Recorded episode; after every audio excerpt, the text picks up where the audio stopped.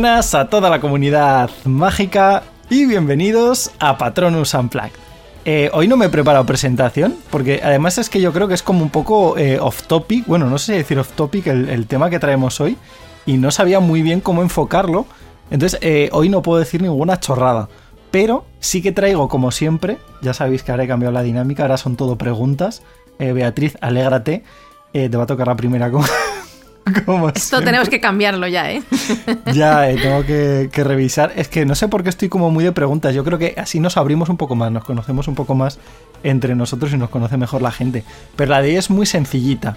Eh, hoy la pregunta que os voy a lanzar es, teniendo en cuenta que vamos a hablar de Mina Lima, la gente pues ya lo habrá visto en el título y tal, eh, una cosa, un objeto, un diseño que vosotros digáis, hostia, aquí Mina Lima se ha sacado la chorra el mejor diseño que hay en toda la saga del Wizarding World. Así que vamos con la gente que tengo aquí conmigo y en primer lugar, Beatriz M. Arranz, bienvenida a este programa tan atípico. ¿Qué tal? Gracias por tu bienvenida, Pablo. Hola a todos. Hola, queridos oyentes. Y esto estoy haciéndolo para alargar. pues, pues, yo pensaba que esto lo tendrías como más claro, ¿eh? yo creo. A ver, por un lado, es verdad que llevo tatuado el giratiempo. No es exactamente igual, bueno, es más o menos igual, pero un poco, con algún detalle un poco diferente que el que sale en la película. Pero es cierto que una de las cosas que siempre he admirado muchísimo de Minalima es el mapa del merodeador. Mm. Porque me parece no solo el diseño, sino en general la réplica, la prop, me parece increíble el trabajo que tiene y la creatividad y originalidad. Y luego es cierto otra cosa que siempre me ha gustado mucho es ya sé que has dicho uno, pero es que no puedo decir una cosa, es que amo a Miralima. de momento llevas dos ya, o sea. Otra de mis cosas favoritas siempre ha sido el giratiempo, o sea, el giratiempo, el guardapelo de Slytherin. Ya no solo mm. porque sea mi casa, sino porque siempre me ha parecido precioso. Y luego es que las portadas de los, de los profetas, de los periódicos en general. No sé si por mi vena periodística, pero siempre me ha parecido muy guay. Ya te he dicho unas cuantas. De hecho, de todas ellas creo que voy a hablar luego. ha hecho aquí un, teaser de tu intervención posterior, ¿no? Hombre, la verdad es que, a ver, yo tengo que decirlo, creo que el giratiempo y el mapa son seguramente de los diseños más icónicos de toda la saga. Y, bueno, o sea que. De, de, hecho, creo que del giratiempo es posible que estuviéramos hablando también en su momento. No sé si en el podcast de los giratiempos o en el de. En el de libro versus peli 3 pero creo que estuvimos hablando también del diseño y de hecho tú concretamente. Eh, así que me, cuadra todo.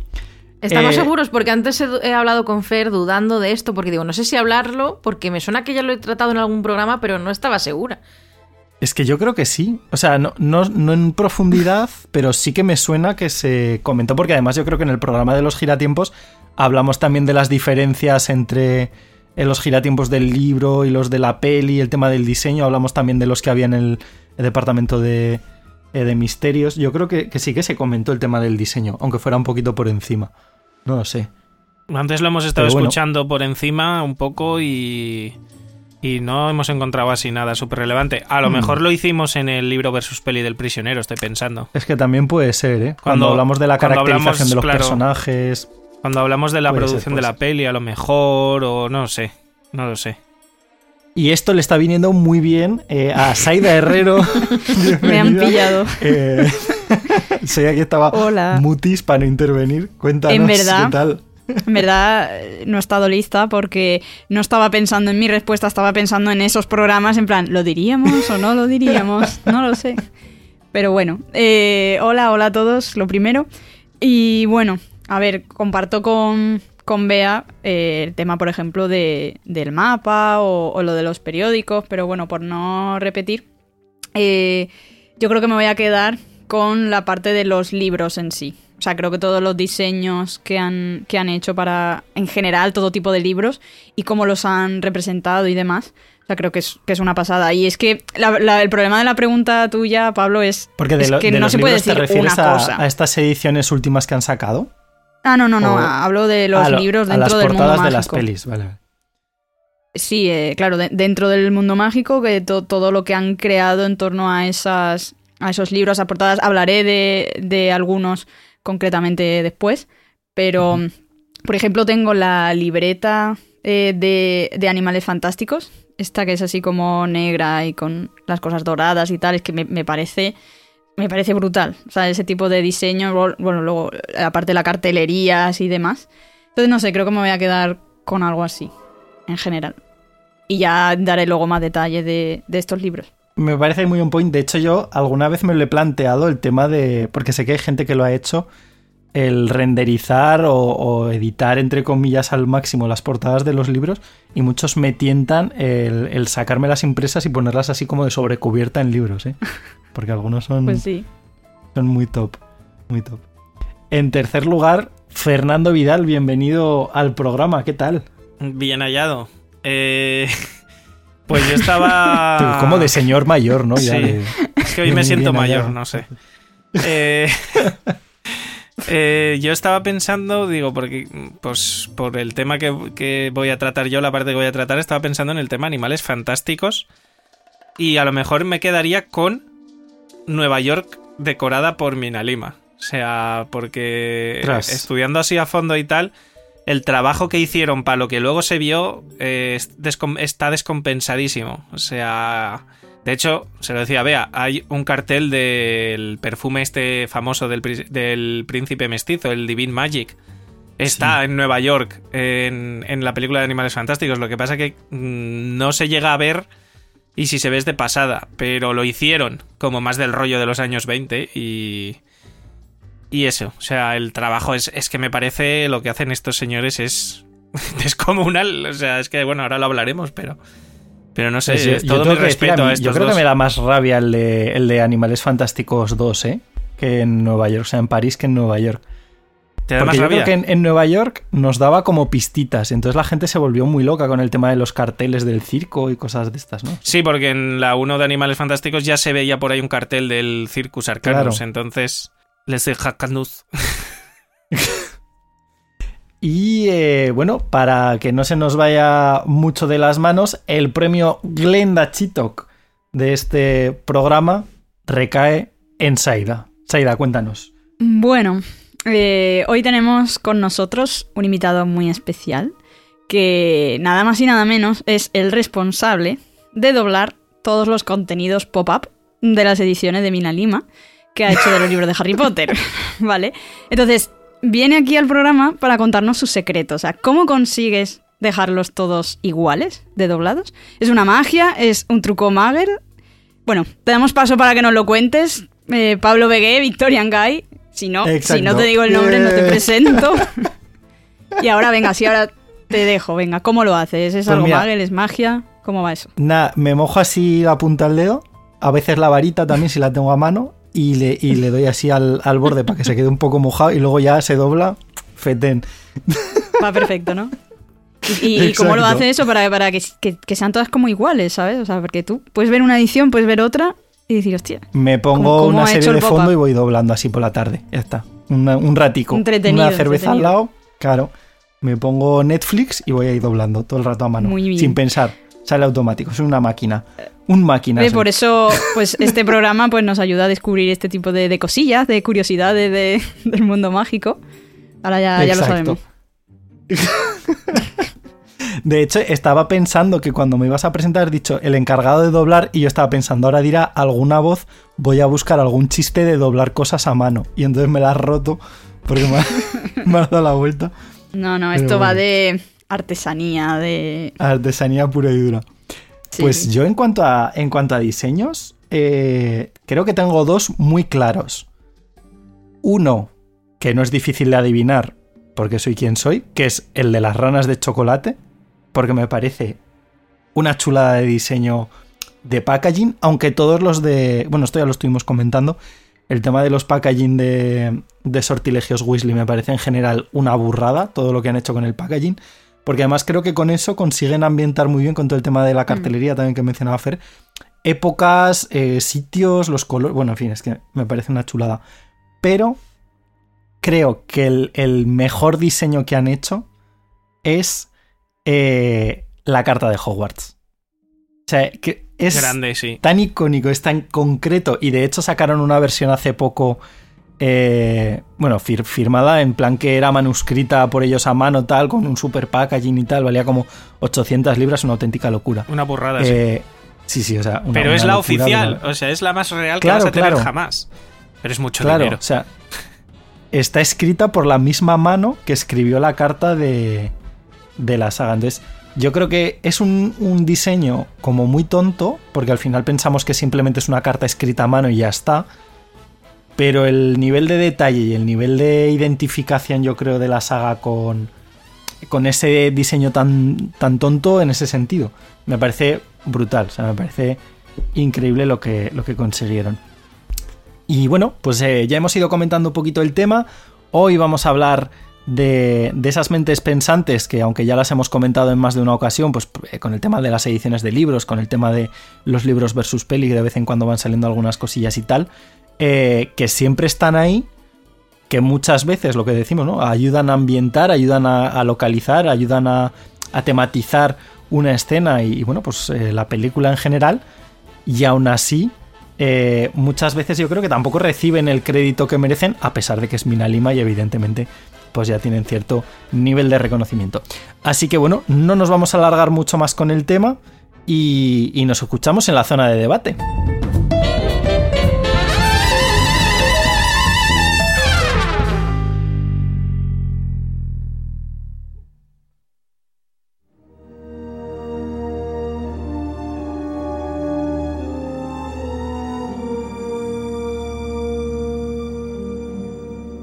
Estás escuchando Patronus Unplugged, tu podcast del mundo mágico de Harry Potter.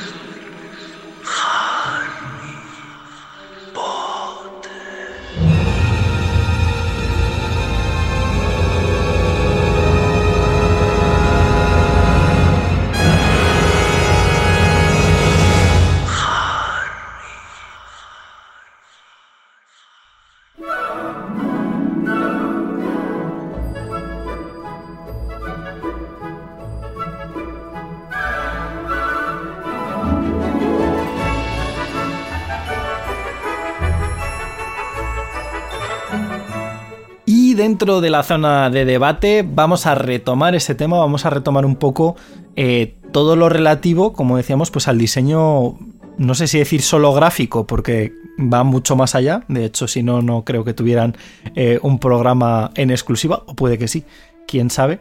Eh, con el tema de, de Mina Lima, que bueno, no creo que haga falta eh, introducirlos como tal, pero vea, entiendo que en tu apartado de, orígenes, pues eh, vas a explicar un poquito quiénes son, de dónde vienen, a dónde van, y va a decir qué profundo y qué metafórico. Eh, para la gente que a lo mejor no está tan puesta en, el tema de, estas caras, ¿no? de estos nombres que hay detrás de la saga. Cuéntanos. Efectivamente, yo les voy a poner bien las caras. bueno, las caras no sé, buscad fotos y eso, pero, pero sí. Mina Lima Está compuesto por dos personas, una de ellas es Mirafora Mina y Eduardo Lima. Primero os voy a hablar un poco de Mirafora Mina, para que conozcáis un poco quién es esta mujer. Y estudió diseño teatral en la Escuela Central de Arte y Diseño de Londres en, en 1987. Y después estudió diseño de producción en la Escuela Nacional de Cine y Televisión, también allí en Reino Unido. Y su primer trabajo de diseño gráfico para una película fue en Retrato de una Dama. Y a partir de ahí es cuando conoció a Stuart Craig, que es el diseñador de producción de las películas de Harry Potter, y a Stephanie Macmillan, que era la, la, decoradora de escenario, que ya falleció hace unos años. Y a partir de ahí, pues claro, al empezar a trabajar juntos, pues cuando llegó Harry Potter, pues también fueron juntos. Y con ellos, antes de llegar a Harry, trabajó en otras películas como Los Vengadores, que no es la de Marvel, es otra película, ¿vale? o Notting Hill. Eh, no sé, es que no la he visto. Creo que sí, ¿no? Una que, que la portada sale Uma Thurman y un señor vestido con bombín. Puede ser, sí, porque sí que eh, me fijé y era algo así como de más de época, ¿no? Pero mm. no me fijé los actores ni nada. Pero muy bien, Beatriz. Gracias, Pablo, por exponerme. y luego tenemos a Eduardo Lima, brasileño, que estudió comunicación audiovisual y diseño gráfico en la Pontificia Universidad Católica de Río de Janeiro y terminó en 1997. Eso es para que os hagáis una idea de los años que tienen y tal. y luego encontró trabajo como ayudante de director en películas, pero su sueño era trabajar en Hollywood. Y decidió ir a una agencia de viajes para que le recomendaran, pues, a dónde ir, cómo buscar, etcétera. Y allí, quién sabe por qué, porque nunca no he encontrado datos más específicos, le recomendaron ir a Londres en vez de ir a Estados Unidos. Entonces él estuvo en Londres, le gustó mucho la ciudad y en un momento dado, un director con el que había trabajado, que se llama Luzmila Ferolla, le recomendó que contactara con, con Mirafora. Y le escribió una carta que por cierto, no hemos mencionado que este programa también va. O sea, ha salido un poco la idea porque hace poco ha salido eh, La magia de Mina Lima, eh, que es un libro de arte recopilatorio de todos los años que han trabajado juntos. Y ahí viene un ejemplo de esta carta, es decir, la carta, a no ser que la hayan editado, la carta real que le envió Eduardo a Mirafora y es que es muy guay. Y esta carta se la envió el 14 de abril del año 2001. Y él le dice que, que, de pequeño le encantaba contar historias, que le encanta el cine, que le gustaba mucho crear mundos imaginarios, incluso crear los objetos pequeños, desde pósters, packaging, revistas, recibos, y que se inventaba sus cosas. Y que había visto que ya había trabajado como diseñadora gráfica en Harry Potter y la piedra filosofal, que no sabía que existía ese puesto dentro del cine, alguien que fuera el diseñador gráfico de la película, y que le encantaría trabajar ahí. Y ella le contestó y le dijo que no sabía cuánto tiempo iba a trabajar en esta saga eh, y que no sabía si podría traerle de prácticas, porque claro, él había trabajado como ayudante de dirección, pero no en diseño gráfico, en cine como tal. El caso es que le, al final sí que pudo llevarle y le ofreció una semana de experiencia laboral. No sé si le pagaría o simplemente serían prácticas no remuneradas, eso ya no lo sé. Pero es verdad que empezó una semana, luego un mes, luego dos meses y al final se acabó quedando trabajando allí. Así que esto también es un, rayo de esperanza para la gente que dice, es que no tengo experiencia, ¿cómo voy a empezar a trabajar en este sector? Pues bueno, es verdad que esto fue hace más de 20 años, pero mira, este señor que no había trabajado en diseño gráfico empezó a trabajar así. Con una carta, ¿eh? Todo empezó con una carta, como Harry Potter. y nada, en 2001 para Harry Potter y la Cámara Secreta ya empezaron a trabajar juntos. Como ya digo, Mirafora sí que empezó desde la película número uno, pero ellos juntos empezaron en, en la 2. Y sí que cuentan en algunas entrevistas, en el libro este que he mencionado y en otros, que cuando empezaron a trabajar no tenían mucho equipo. O sea, que tenían una fotocopiadora en una esquina que a veces se recalentaba y otras veces estaba atascada, eh, pegamento y tijeras. O sea, que no tenían tanto equipo como hoy en día y que pues cuando empezaron en Harry Potter pues hicieron como dicen ellos un viaje al pasado, que visitaron museos, archivos, tiendas de segunda mano, mercadillos, pero al final lo que les llevó al éxito, por así decirlo, es un consejo que les dio Stuart Craig, que es que se basaran en la realidad, pero que la retorcieran un 20%. Y efectivamente, si os fijáis en todo lo que han creado, es un poco así.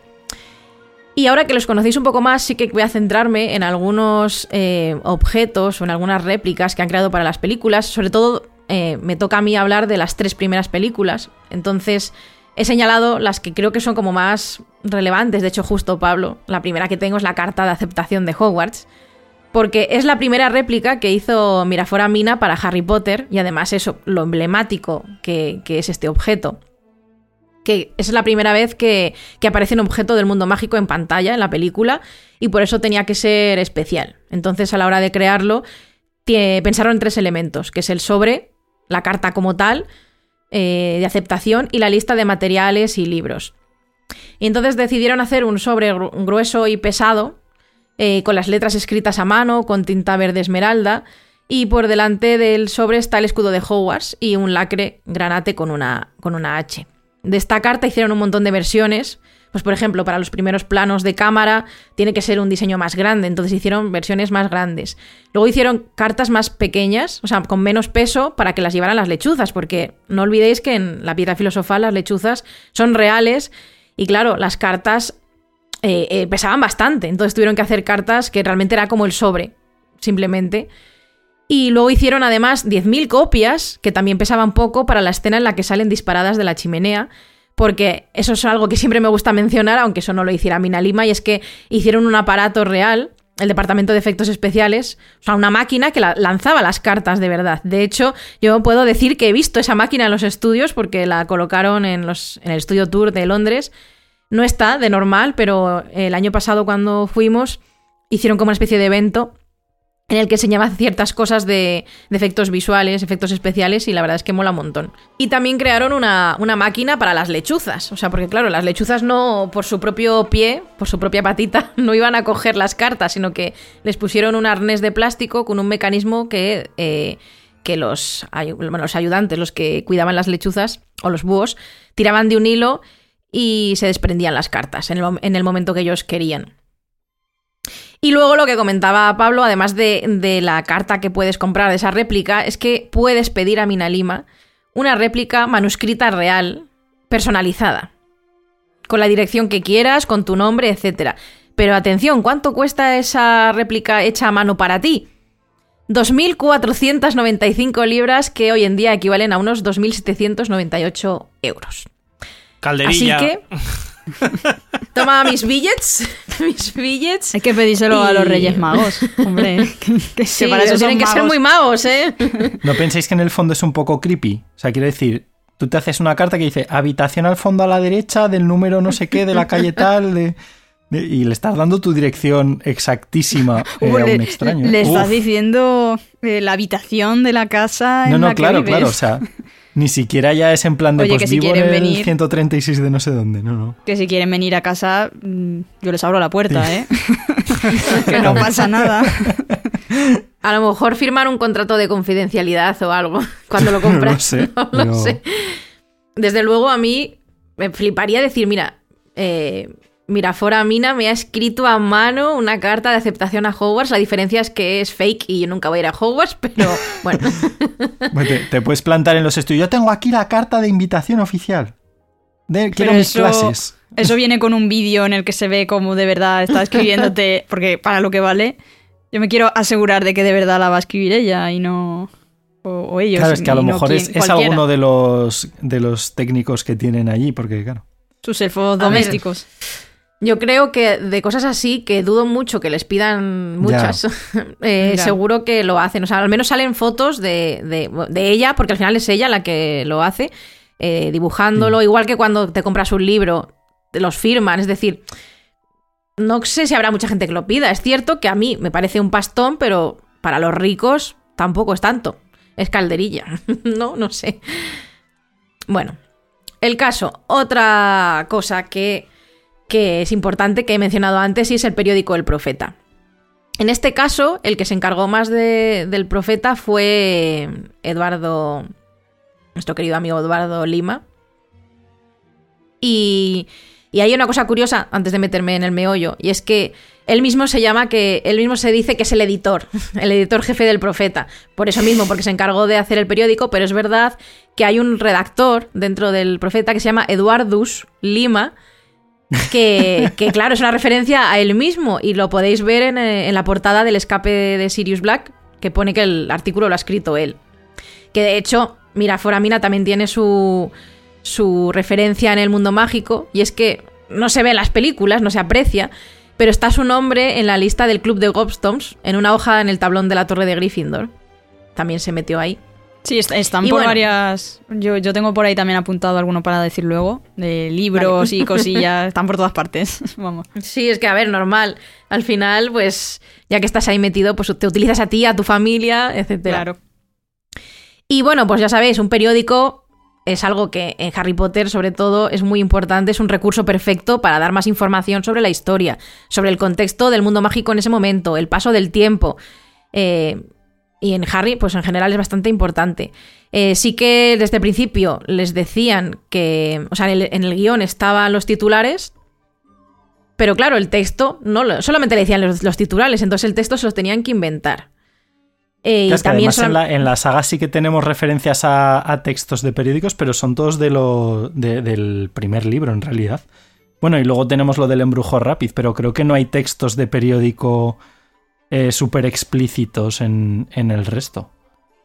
Bueno, creo que yo sí que, que recuerdo, creo que en el quinto libro con el tema de la vuelta de Voldemort. Sí que Harry lee artículos, a lo mejor no enteros, pero fragmentos sí que me suena que vienen. Claro, sí, y cuando lo de Sirius también hay referencias a que se escapa, pero ya es como. Yo creo que no, no es tan hardcore, o por lo menos no es tan directo. Entonces, claro, como que tenían que trabajar más desde cero, entiendo.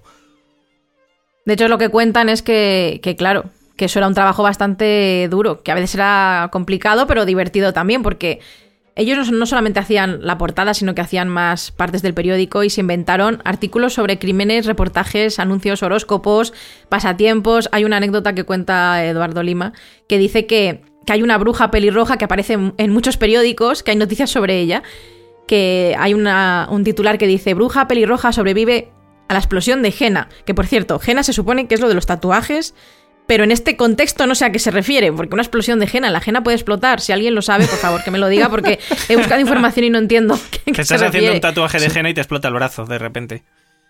Pues pero el caso es que a esta misma bruja le ocurren cosas por Londres, por el mundo, y es como un chiste interno de ellos mismos. No está guay. Y, bueno, el caso es que se basaron en los periódicos victorianos con tipografías góticas. Eh, también les dijeron, bueno, además de lo del titular, es que y si las fotos se iban a mover. Entonces en esa parte, eso lo podéis haber visto a lo mejor en algunas imágenes, ponían croma verde para que el departamento de efectos visuales se encargara después de, de animarle. Lo que al principio no sabía Eduardo es si los textos también se iban a mover. Entonces, por si acaso no se movían, pensó en tipografías extrañas que en las que a veces eh, las propias palabras hicieran dibujos con curvas, con espirales, para darle cierto movimiento a, la página. Y, y bueno, y luego otra cosa que quizás os hayáis fijado es que como no tenían tiempo, porque es muchísimo trabajo de rellenar el periódico por dentro, lo que hacían muchas veces era rellenar eh, con símbolos raros como dando a entender que son símbolos que solo los magos pueden leer y no los muggles y tal, pero bueno. Símbolos raros. Es como lo de Yorem Ipsum, esto de que copiar pegar. estaba pensándolo. Tal cual. Y.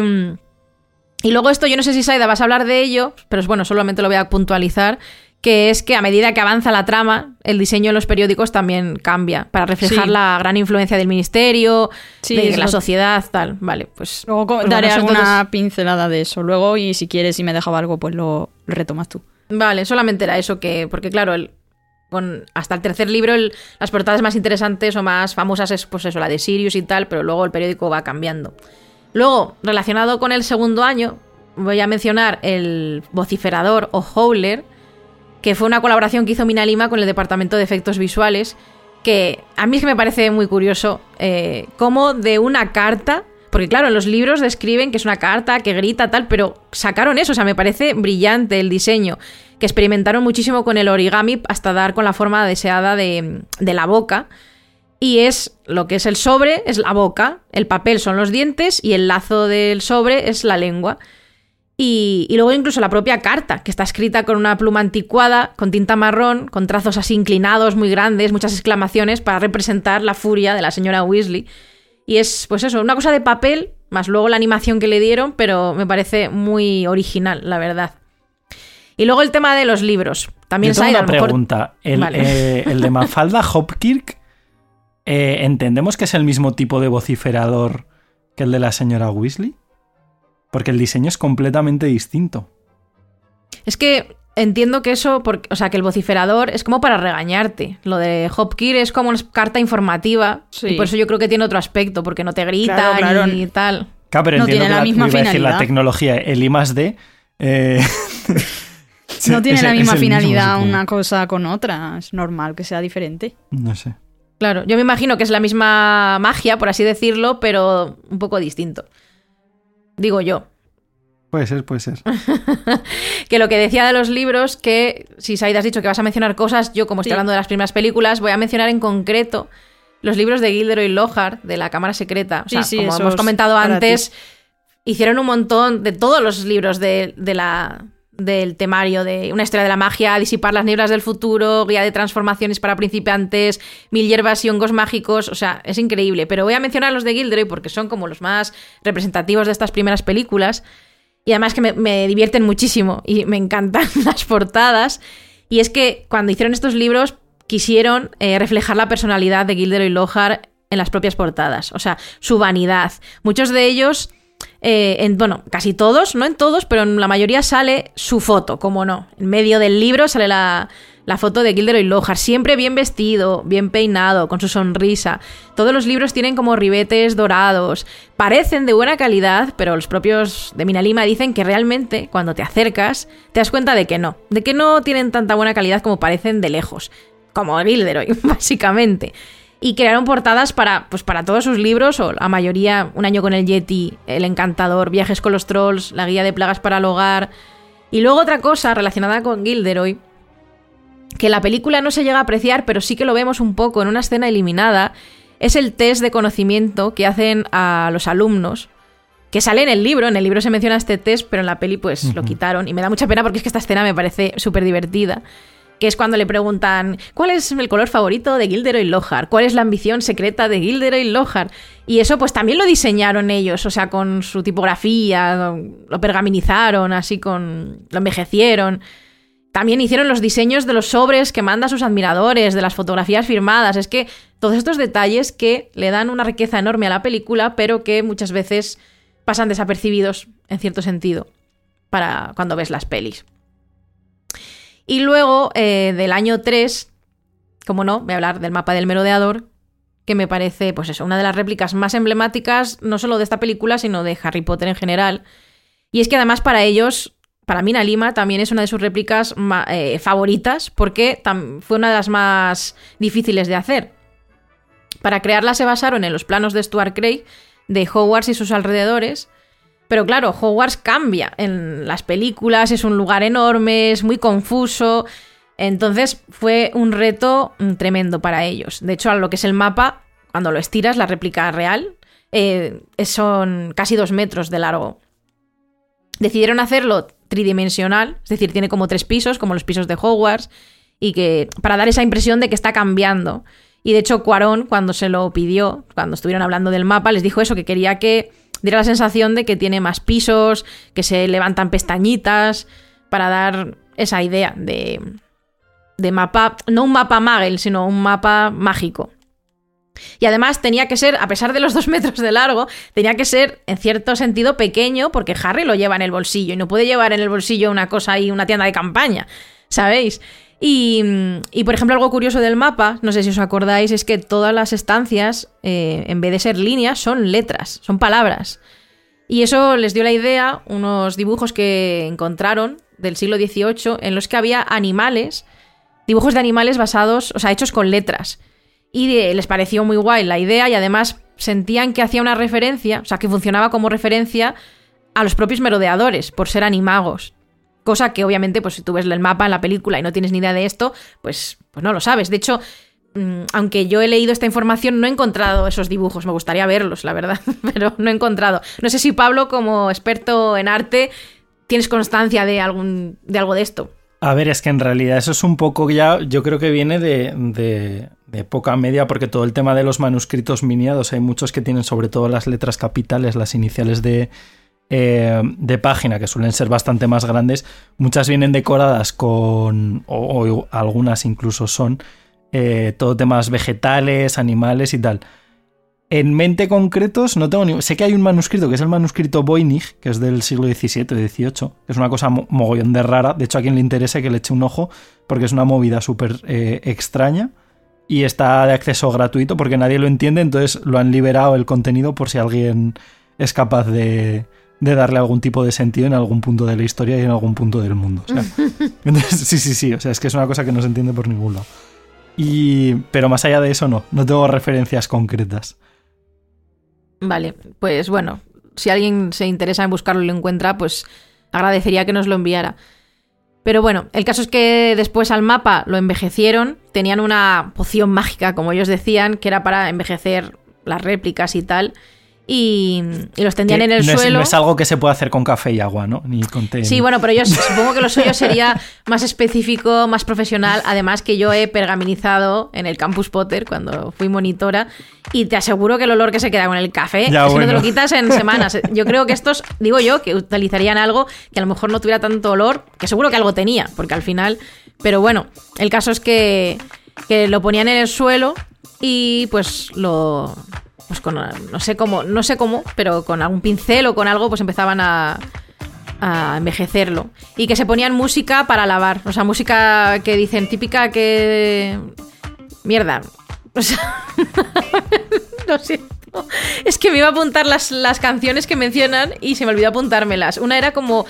ca- Car washing o algo así, pero canciones como que se relacionan mucho con eh, lavar el coche en Estados Unidos o en Reino Unido, no sé. Y me hacía mucha gracia ese detalle. Ah, esa pero es- es- no- no, sé si será la misma, pero hay una canción muy famosa eh, que creo que se llama así, algo así. claro, sí. Que es la Pues- que sale en Futurama, hay una escena en la que vender va a un lavadero de coches para ducharse. Fijo. Porque además la estuve escuchando. Sí, sí. O sea, era car washing y luego había otra, lo único que no me apunta el nombre, pero bueno. Eh, el caso que era una cosa graciosa. Y que luego, eh, otra cosa, otro detalle, otra curiosidad, es que cometieron un error en la primera versión del mapa y es que incluyeron la sala de los menesteres. Mm, Y grabando planos, alguien les dijo, oye, esta sala está in- es invisible, no se puede ver, entonces deberíais quitarlo. Y que fue una cagada muy grande, pero que, bueno, lo solucionaron. o sea, ya está. Y el último, del que voy a mencionar un poco, es el giratiempo, que como hemos dicho que lo hemos mencionado en otros programas, pues bueno, no sé, pero como no todo el mundo los escucha en orden, pues igualmente voy a mencionar un poco sobre él. Y es que desde el principio pensaron que tenía que ser algo pequeño y discreto porque obviamente Hermione lo va a llevar durante todo el tiempo en la película, entonces no se podía ver, pero tampoco que fuera enano, tenía que ser pues bueno, simplemente pequeño. Y se inspiraron en relojes antiguos, en astrolabios y al final el diseño, o sea, hicieron un montón de diseños y el que quedó finalmente es un artilugio que tiene la forma de un giroscopio de tres anillos y dentro tiene un reloj de arena que obviamente gira tiempo, habla del tiempo, pues un reloj de arena al final está que te indica que pasa el tiempo. Y en el anillo exterior pusieron una frase que es cada una de las horas marco, pero el sol nunca alcanzo. Y en el anillo interior pusieron el uso y valor que para ti tenga depende de lo que hacer debas. No sé, como en plan un riddle, un ¿cómo se dice? un Acertijo. un acertijo, un- ¿eh? Un riddle, en plan random. un riddle. Un Tom Riddle. Exacto.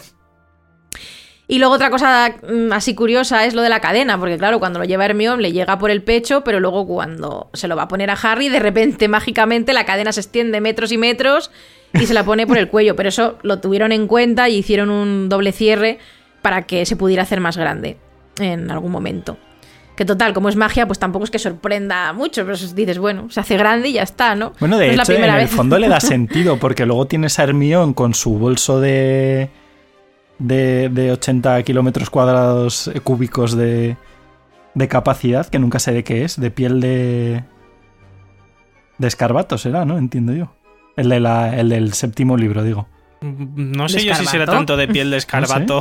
A lo mejor es un bolsillo de escarbato. Pobrecitos. Pero yo creo que Pues será. tendría sentido, ¿eh? Yo creo que será de tela normal y estará con el. Y creo que incluso se menciona lo del hechizo de extensión indetectable, este. Pues entonces todavía Sí. tiene más sentido. O sea, quiero decir, si Hermione es capaz de, de extender en tercero una cadena de, de giratiempo ad infinitum, pues ya en séptimo puede hacerlo con un bolso. Sí, tiene ese, tiene ese hechizo el bolso, pero eso no tiene nada que ver con la tela. pero sí que es verdad que lo único que recuerdo del bolso, no sé si se especifica la tela, pero de toda la vida es el bolso de cuentas. El bolso de cuentas de Hermione. Como sé. concepto. Sí. Bueno, sí. Y ya está, ya daría paso a Saida que nos cuente un poco sobre el trabajo de Mina Lima en las siguientes películas. Sí, eh, retomo yo a partir del, del cuarto libro, bueno, cuarta película en este caso. Eh, sí que, bueno, voy a mantizar algunas cosillas de los libros que en realidad mm, valen para todos y aunque luego voy a detallar algunos en concreto. Eh, comentar que realmente la mayoría de estos libros eh, tenían como, bueno, tamaño normal para estudiante y tal, pero que luego había otros tantos ejemplares que se hacían mucho más grande por el tema de, de si necesitaban enfocar algo en concreto y demás, ellos tenían como que reformular esos diseños para, para que cupieran de esa forma. Y luego que creo que ya lo has comentado tú también, pero eso, que tenían, siempre han tenido esa referencia de, de cosas más clásicas y tal, con respecto a los libros igual, tenían los libros antiguos como sus principales referencias. Eh, y esto también les daba una idea eh, a la hora de envejecer también esos libros y cómo tenían que, diseñarlo todo en general. Eh, además también trabajaron con encuadernadores, aprendieron técnicas y procesos tradicionales y demás. Y todo eso también lo iban aplicando a los diferentes diseños. Por eso tienen todos siempre esa estética o ese sentido como más antiguo. Y luego también ellos estaban muy contentos porque realmente podían jugar con todo lo que quisieran a nivel de materiales también. Y por ejemplo algunas cubiertas pues las enfocaban al metal, pero tenían incluso también algunos de seda o, de pan de oro, que yo no sabía muy bien lo que era esto, pero es como esa lámina muy fina de, oro para algunas obras artísticas. Supongo, Pablo, que tú también esto lo conocerás más. Confirmo, y de, hecho para trabajarlo mola bastante. Yo nunca lo he trabajado, pero lo he visto trabajar. Eh, es tan fino que realmente componerlo con eh, sobre cualquier tipo de superficie y automáticamente se pega. Entonces, eh, la gente que lo trabaja normalmente lo coge con, como con pinceles y luego ya lo va como poniendo a brochazos, porque si no, si lo coges con el dedo se te pega. Entonces no puedes, no puedes pues, aplicarlo igual. Pues algunas de estas cosas eh, las utilizaban en algunos libros. Y lo que decías, vea también de como que hay algunos diseños que, bueno, que luego una vez iban a grabar se daban cuenta de que había cosas que a lo mejor pues no encajaban bien. Había cosas, por ejemplo, que no se leían bien y tenían que ajustarlas. Eh, y luego lo que hacían con estos libros, por lo general, era eh, escribir más o menos unas 20 páginas o así, y luego esas se multiplicaban ya hasta el grosor que tuviera que tener el libro. Eh, y bueno, y luego algunos nombres que, que, ya iremos viendo también, por ejemplo, mm, los propios Minalima en sí como, como nombre, forman parte también como editorial por ejemplo, Minalima Printers son los, es la editorial del libro de Historia de la Magia, este de, de Batilda eh, Backshot. Y luego hay algunos nombres que o bien son ellos mismos, por ejemplo, E. Es un autor de, un libro, que es el de Encantamiento y Embrujos Antiguos Caídos en el Olvido. Nombres random que, iban poniendo también por ahí. Eh, y luego algunos que también incluso lo el propio hijo de, de Mirafora Mina también tiene varios nombres además se llama Luca Caruso y hay uno por ahí que es Lucos Carzos y, otro nombre también, otra modalidad por ahí que tenía también cambiada. Entonces, bueno, esto digamos que son cosas que se aplican más o menos a todos los libros.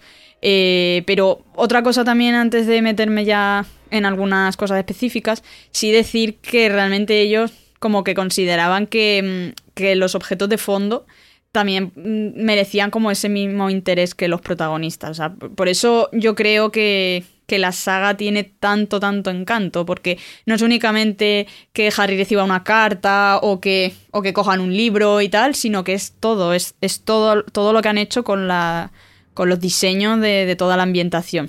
Y lo que... al final son, son quienes construyen el, universo como tal.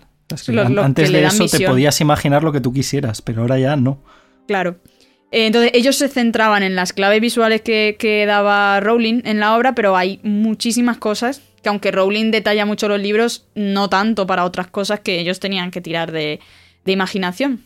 Y un poco ellos sabían eso, que, que el hecho de, que haya tantos objetos tan bien cuidados, eh, al final también incluso al propio público le da como un efecto de inmersión, esto lo describen ellos así, y los propios actores también tienen más elementos para trabajar sus personajes. Entonces al final es una cadena y nosotros como espectadores lo notamos, notamos que ellos actúan de otra forma y notamos que, hay cosas muy guays.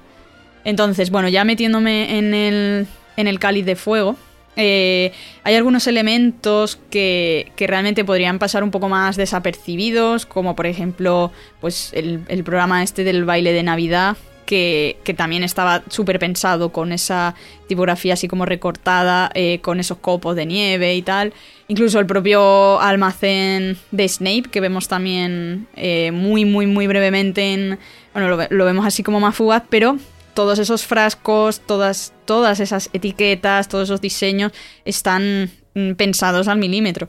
Eh, incluso la cartelería de los mundiales y demás, que ya sabéis que a mí me, encanta ese póster, por lo que sea, eh, que es el que tengo yo en, la habitación también enmarcado y tal, y a mí es que me encanta, o sea, porque lo que te digo es, es, es todo como súper súper pensado a ese punto que decíais antes de es la realidad con esos giros, ¿no?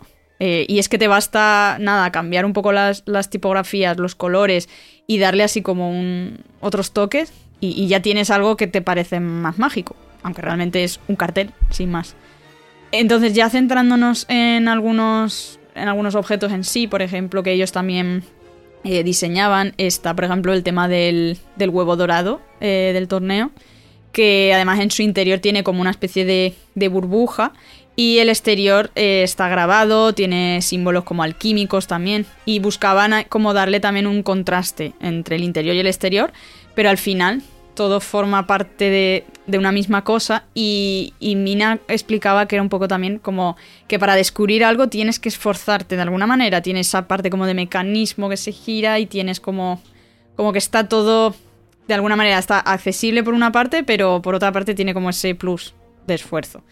Eh, también estaban, eh, o sea, habían investigado como los huevos Faberge, se llaman, que es como... Ver, sí. Eso.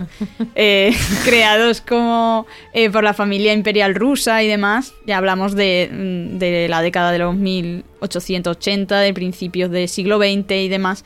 O sea, todos estos rasgos, al final, lo que decimos siempre, siempre esa capa de antigüedad, de alguna manera, para inspirarse en, en las cosas del mundo mágico, ¿no? Y también el hecho de que estuviera chapado en oro no era casual ni era por presumir de nada, sino también porque en pantalla no es lo mismo eh, lo que consigue el oro que lo que consigue la pintura, por mucho que represente oro, ¿no? Al final el brillo que le da y el toque no es el mismo. Luego con respecto al cáliz de fuego, que, que se trabajó junto a Stuart Craig, también esa- es un diseño, y esto creo que lo hemos comentado en el libro versus peli o en el de la producción, me parece. Pero lo mismo, es como cuenta con un diseño que no sabías muy bien dónde acaba, realmente es como que asciende hacia arriba. Y tiene eh, una serie de runas, de iconografía, eh, todo para darle ese toque mágico y antiguo. Y también para esto pues se documentaron en, en arquitectura medieval, en decoración de iglesias, tanto inglesas como ortodoxas rusas. Y yo creo que eso es lo que también hace que le dé un toque como, como más internacional, por así decirlo, ¿no? Al final es un torneo que no es necesariamente Reino Unido ni nada así. Luego, en lo que respecta a la Copa de los Tres Magos, pues también está, mm, está representada como con esos tres dragones que también se inspiran en, en reliquias, cálices antiguos eh, y todo ello con un grabado que da la sensación como de una serie de llamas. Al final le dan ahí como un toque más épico. Eh, y además se hicieron varias versiones eh, de distintos materiales, entre metal, látex, goma, también en función de, de la acción que iba a tener esta copa. Que recordemos es un traslador también, entonces tenía que tener ese toque. Y luego, por destacar otro punto del cáliz de fuego, aquí es donde eh, aparece por primera vez el pensadero de Dumbledore. Y en este caso es un pensadero que no es tanto como el que veremos después. eh, y aquí como que tenía un, un montón de, vamos, como más de 800 frascos artesanos y también lo de siempre etiquetados manualmente. No creo que esto lo hiciera Mina. Yo creo que esto ya fue el elfo doméstico que tuviera. Pero los tenía todos como mm, detallados, ¿no? Y al final todos esos toques, lo que decimos, es lo que le da esa magia. Ya pasando a, a la Orden del Fénix, bueno, no sé si queréis detallar alguna cosilla más del cuarto, pero yo creo que, que podríamos estar toda la vida hablando de, de detalles y de cosas. Por eso, en principio, no he señalado nada más. Eh, nada, ya lo que es eh, la Orden del Fénix, sí que vemos mm, más cosillas eh, así interesantes, bueno, cosas que apenas se aprecian, pues tendríamos lo que sería incluso la lista de objetos perdidos de Luna que hace, que está muy guay porque eh, no solo tiene como caligrafía, también tiene algunos dibujitos, yo creo que va muy del estilo del personaje. Y me encanta que al final eh, pone, por favor, devolver a Luna Lovewood al final del trimestre. ¿Sabes? Como ni siquiera te lo voy a, exigir, con que me lo des algún día, me vale. Y todas esas cosillas en los diseños están súper cuidadas. Eh, y luego también, pues bueno, eso, un poco de papelería de la sala común, que se pueda ver ahí de pasada. Toda la burocracia también que se va viendo en el Ministerio de Magia. Bueno, al final, eh, lo dicho, está todo como súper cuidado. Por hacer un poco más de hincapié en otras cosas, tendríamos, por ejemplo, el quisquilloso, que aunque no tenían muchas referencias prácticamente para hacer eso, y tuvieron un poco que tirar de, de la imaginación que ellos ya tenían, ya habían hecho temas del profeta y tal, pero ahora se trataba de darle como un aire más de, de revista, ¿no? Entonces, pues darle otro toque. Que me gusta mucho que, que tiene incluido el lema en la parte superior de la voz alternativa del mundo mágico. ¿Sabe? Como que creo que le da un toque bastante guay. Eh, y lo mismo que pasaba con el periódico, pues ellos también están aquí en noticias, eh, rellenaban textos con lo que querían. Hay una sección que me hace mucha gracia que es sobre curiosidades del mundo Magel, que ponían código de barras, ¿para qué sirve? Y ahí bueno, se lo explicarían. Yo me imagino a, a Arthur Wesley solamente por estas cosas suscrito al quisquilloso, ¿sabes? Total. Y, y luego además otra cosa guay de, de esto es que mm, eh, utilizaron como tipografías que eran más difíciles de leer, como para hacerlo todo más enrevesado todavía. Y luego ya en, en el, en, en la sexta peli pues ya hicieron como esa edición especial con las espectogafas y tal, ya tenían otros retoques. Y en la séptima eh, veríamos la imprenta, entre comillas, la imprenta del quisquilloso. Y para eso hicieron como 5.000 copias, para tenerlas por ahí amontonadas, para que diera esa sensación de, imprenta. Y al final, pues bueno, todo eso lo tienen también cuidado a detalle. Eh, luego, otra cosa súper interesante de este libro, o sea, bueno, de este libro, no voy a hablar de un libro de esta película, que es el de la clase de Ambridge. Vale, aquí, eh, para inspirarse en el libro Defensa contra las Artes Oscuras, que de hecho el título es eh, eh, Defensa contra las Artes Oscuras mm, básica para principiantes.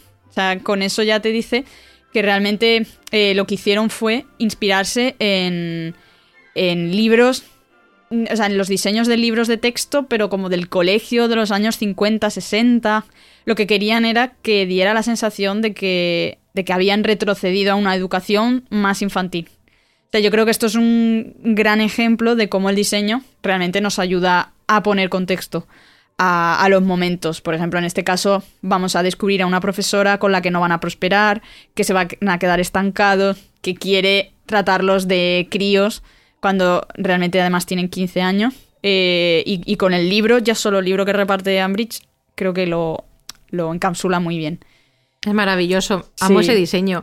Precisamente por lo que tú dices, sin yo saber a lo mejor mucho sobre diseño gráfico de los años 50 o algo así, es que se ve y me recordaba tanto a los libros que me enseñaban mis padres cuando eran pequeños, Sí. iban al colegio, que digo, es que, es que está diciéndome eso, como que hemos vuelto atrás y es antiguo y Claro. muy guay. Yo creo eso, que ahí es como el, el toque brutal de contexto, de decir, o sea, ellos al final lo que hacían no solamente era conocer la obra de Rowling, sino entender a los personajes, ¿no? Como decías de los libros de Lockhart, pues con esto un poco igual. Entendemos la intención de Ambridge y lo reflejamos en el libro que les da para leer. O sea, me parece brutal. Eh, luego también tuvieron que hacer, o sea, diseñaron el tema del, del árbol familiar de la familia Black. No sé si aquí los Slytherin amantes de los Black quieren hacer algún apunte. Pero, pero bueno, básicamente como que, que Ojo, yo lo tengo en fular, ¿eh? Sí, pues bueno, si quieres matizar algo. no, yo lo que... en cojín. Mira que, lo- Es- mira es que lo sabía, digo, seguro que Lo algo mío del fular es, es inintencionado. Es de cuando la caja de suscripción esta de.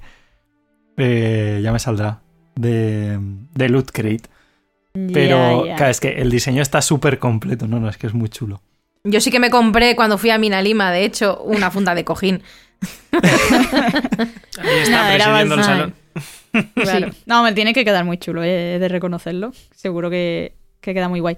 Em, pero bueno, básicamente es que realmente ahí sí que no tenían información con las que jugar. O sea, ahí sí que tuvieron que, que hablar con Rowling directamente y, y ella pues que les facilitara un diagrama. O sea, aquí es donde veíamos cómo eh, algunas cosas sí que eran muy canon, porque eso vienen de Rowling y se conocen en la película, no se conocen en los libros realmente.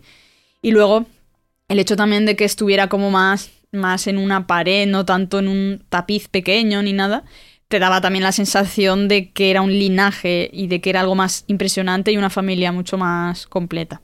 Vale, pues nada, lo- retomando con el profeta que decía Bea, eh, aquí con la llegada de David Yates, lo que quería también era como darle otro toque más de grafismo de, de cartelería soviética realmente.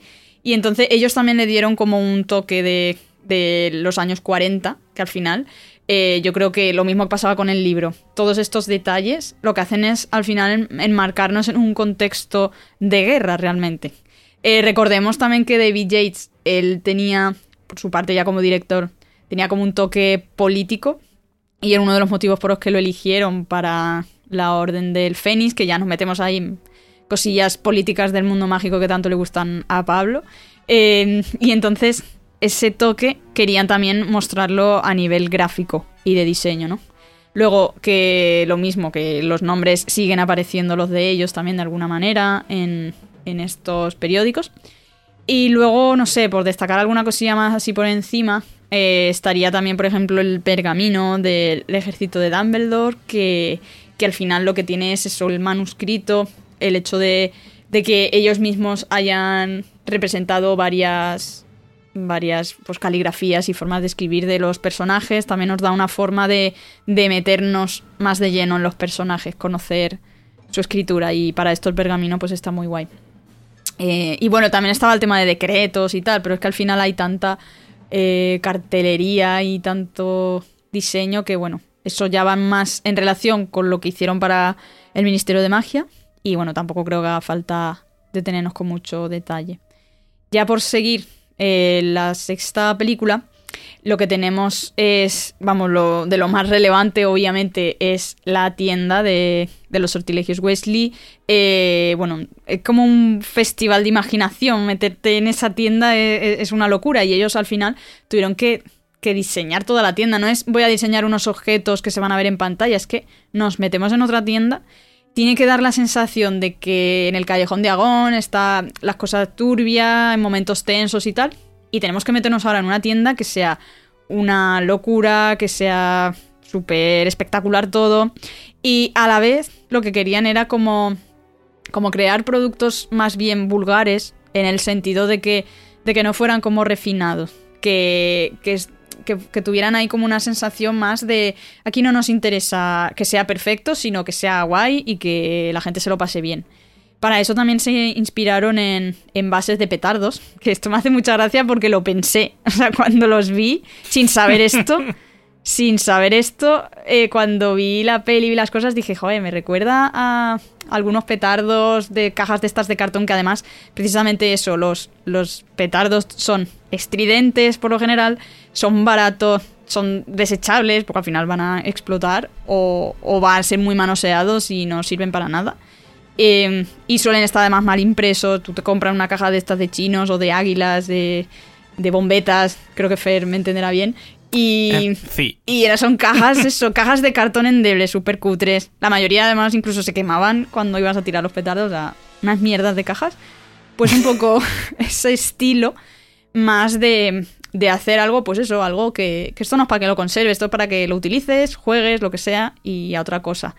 Entonces esto, para, para hacerlo también, eh, lo imprimieron como en papel más barato, utilizaban incluso latas de conserva o, otros, o de otros envases para recubrirlo con estos diseños y tal. También algunos tienen ya un punto como de juegos de estos baratos de los años 50, que eran muchos de latón y tal.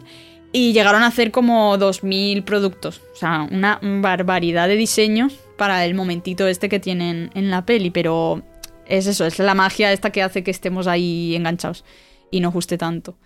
Luego, eh, por destacar otra cosa de esta peli, también a nivel de libros, sería el de eh, pociones, eh, por supuesto.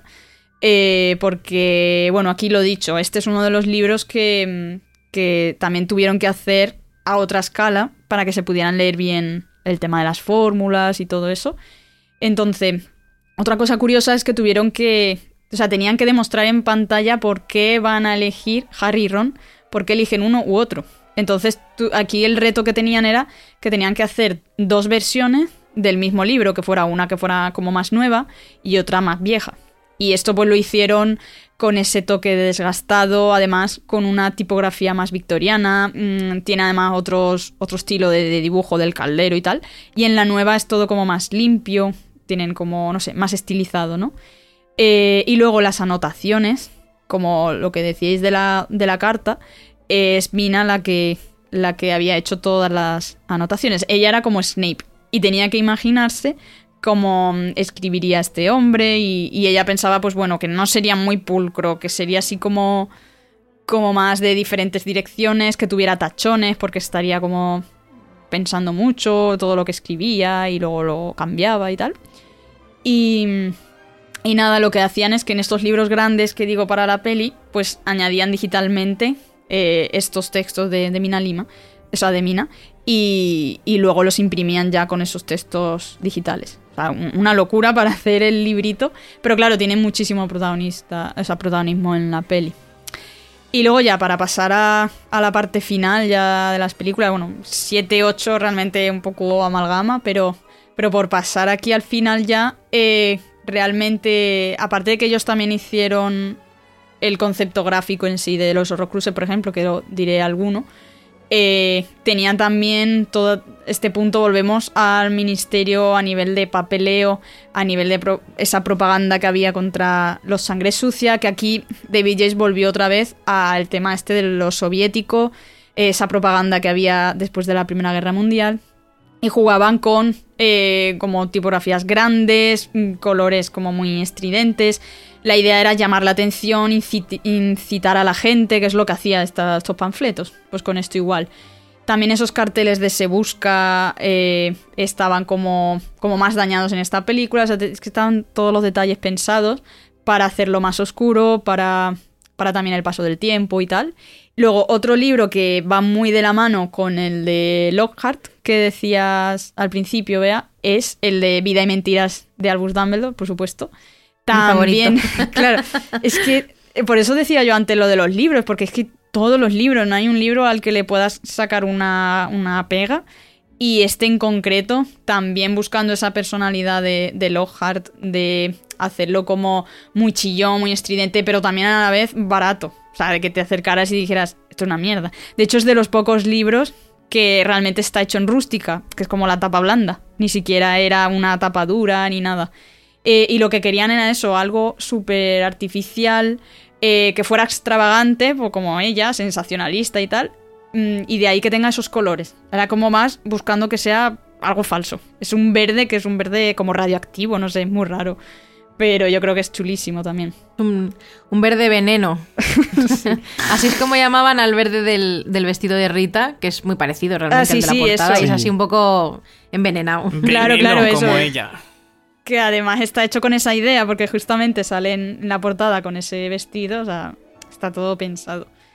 Luego, otro punto guay es el tema, de, por ejemplo, del testamento de Dumbledore, que, que estaba hecho como por capas. Y así como que le daba la sensación de que hubiera estado añadiendo cosas.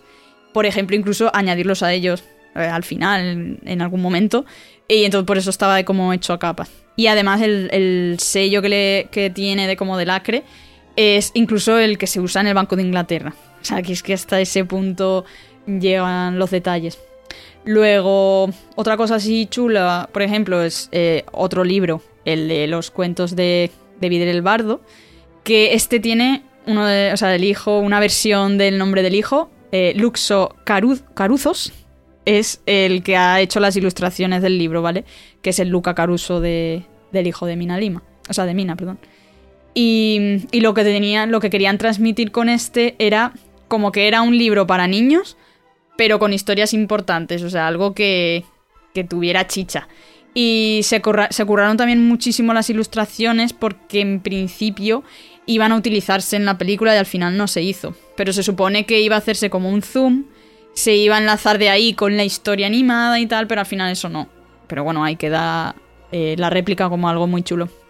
Y luego ya por meter un poco con, con algunas cosillas ya de, de Horrocruse, eh, estaría eso, el, el guardapelo que comentaba también Bea, eh, donde aquí pues le pusieron como símbolos astrológicos, también como inscripciones, muy asociado al tema horóscopo también, y eso le daba como ese toque mm, de antigüedad y así como más de, de lo clásico. Eh, y pudieron jugar, es que realmente podían jugar con todo lo que quisiera, y de hecho la anilla por donde pasa la cadena y tal tiene también como una serpiente enrollada, o sea, es que es una pasada los, los diseños. Luego también, por ejemplo, en el diseño original de la diadema de Ravenclaw lo que tenía era como dos águilas que estaban sobre la joya y al final se utilizó solamente una, eh, que era como son las alas las que dan la forma y tal. Eh, y luego, por ejemplo, otra cosa curiosa es que, mm, que la copa de Helga Hufflepuff, cuando empezaron a diseñarla, el libro todavía no se había terminado de escribir y no sabía hasta qué punto iba a ser tan importante, ni sabía que tenía que tener el- un tejón en el diseño original y demás. Y eso pues como que ya fueron adaptándolo luego. Y, y estaba pues eso, influenciado por copas medievales y todo eso. Al final lo de lo medieval y lo clásico es que está prácticamente en todo. Y bueno, yo creo que ya con esto suficiente repaso. No sé si queréis mm, comentar alguna cosilla más. Pero ya... No, a mí es que me, me hace gracia porque realmente yo creo que cuando pensamos en diseño gráfico, pensamos en. Pues eso, en portadas de libros o pósters o tal, pero es que está saliendo absolutamente de todo y tampoco son cosas principales. O sea, es que está cuidado hasta el más mínimo detalle de todo lo que, lo que hay de fondo. O sea, quiero decir, no, es como no, no hay puntadas sin hilo aquí, no hay Claro, algo claro. que se haya hecho de forma aleatoria, ni, ni que se haya dejado que no tenga relación con el personaje, ni nada. Por eso lo que además, No Ay, digo, lo, no digo lo, lo que decimos siempre, que por favor, a todo el mundo que todavía no haya ido, que vaya a los estudios o incluso a la propia tienda de, de Mina Lima, porque es donde lo vas a ver de primera mano y vas a decir, hostia, qué pasada. Por aparte de lo que haya en los libros y tal. Y Ya lo que iba a decir que, sí. es que además al final Mina Lima eh, lo que ha creado es es tan icónico, o sea, es icono total, porque yo cuando pienso en Harry Potter sí puedes pensar en los actores, pero cuando piensas en en otras cosas, en me voy a hacer una camiseta, me voy a hacer un no sé qué, todos los diseños, o sea, todos son cosas suyas, que si el mapa del merodeador, el Sí. escudo de Hogwarts, eh, no sé qué, o sea, es que es ellos, o sea, yo cuando pienso, y de hecho ahora mismo mirando mi casa, o sea, donde estoy grabando, pues veo que aquí tengo la réplica del mapa del merodeador. Aquí atrás tengo un cartel de Se Busca de Grindelwald. O sea, el cartel del profeta. to- y todas son cosas suyas. Sí, sí, sí, total. Por eso, vamos, que ya la selección esta ha sido bastante amplia. Al principio digo, voy a poner muy poca cosa. Y luego digo, hostia, se va de las manos. Pero aún así hay todavía muchísimo más que o bien está de fondo o bien no hemos matizado. Porque es que es. Podríamos estar aquí tres años. Que no es plan. Y que luego los libros cuando se venden me hace gracia, bueno, luego porque los reeditaron a los años, este el de los tesoros de Harry Potter o todos Ah, sí. estos que sacan de Movie Magic, al final a todos nos tienta mucho el, el tenerlos porque tenemos una réplica pues de lo que hablabas, ¿no? De la entrada eh, o del, del folletito este del baile del torneo de los tres magos. Es como, pues, es que esa tontada que te hace comprarte el libro no deja de ser el, el trabajo de esta gente, ¿no? Es que son, son putos genios. Mm. no se puede decir de otra forma. Total. Yo voy a centrarme así un poquito por encima de lo que de momento es la trilogía de Animales Fantásticos. Y haciendo repaso momento un poquito o por siempre películas. No lo sabemos. no nos lo dicen, maldita sea. No vamos a sacar eso, por favor. Pero bueno.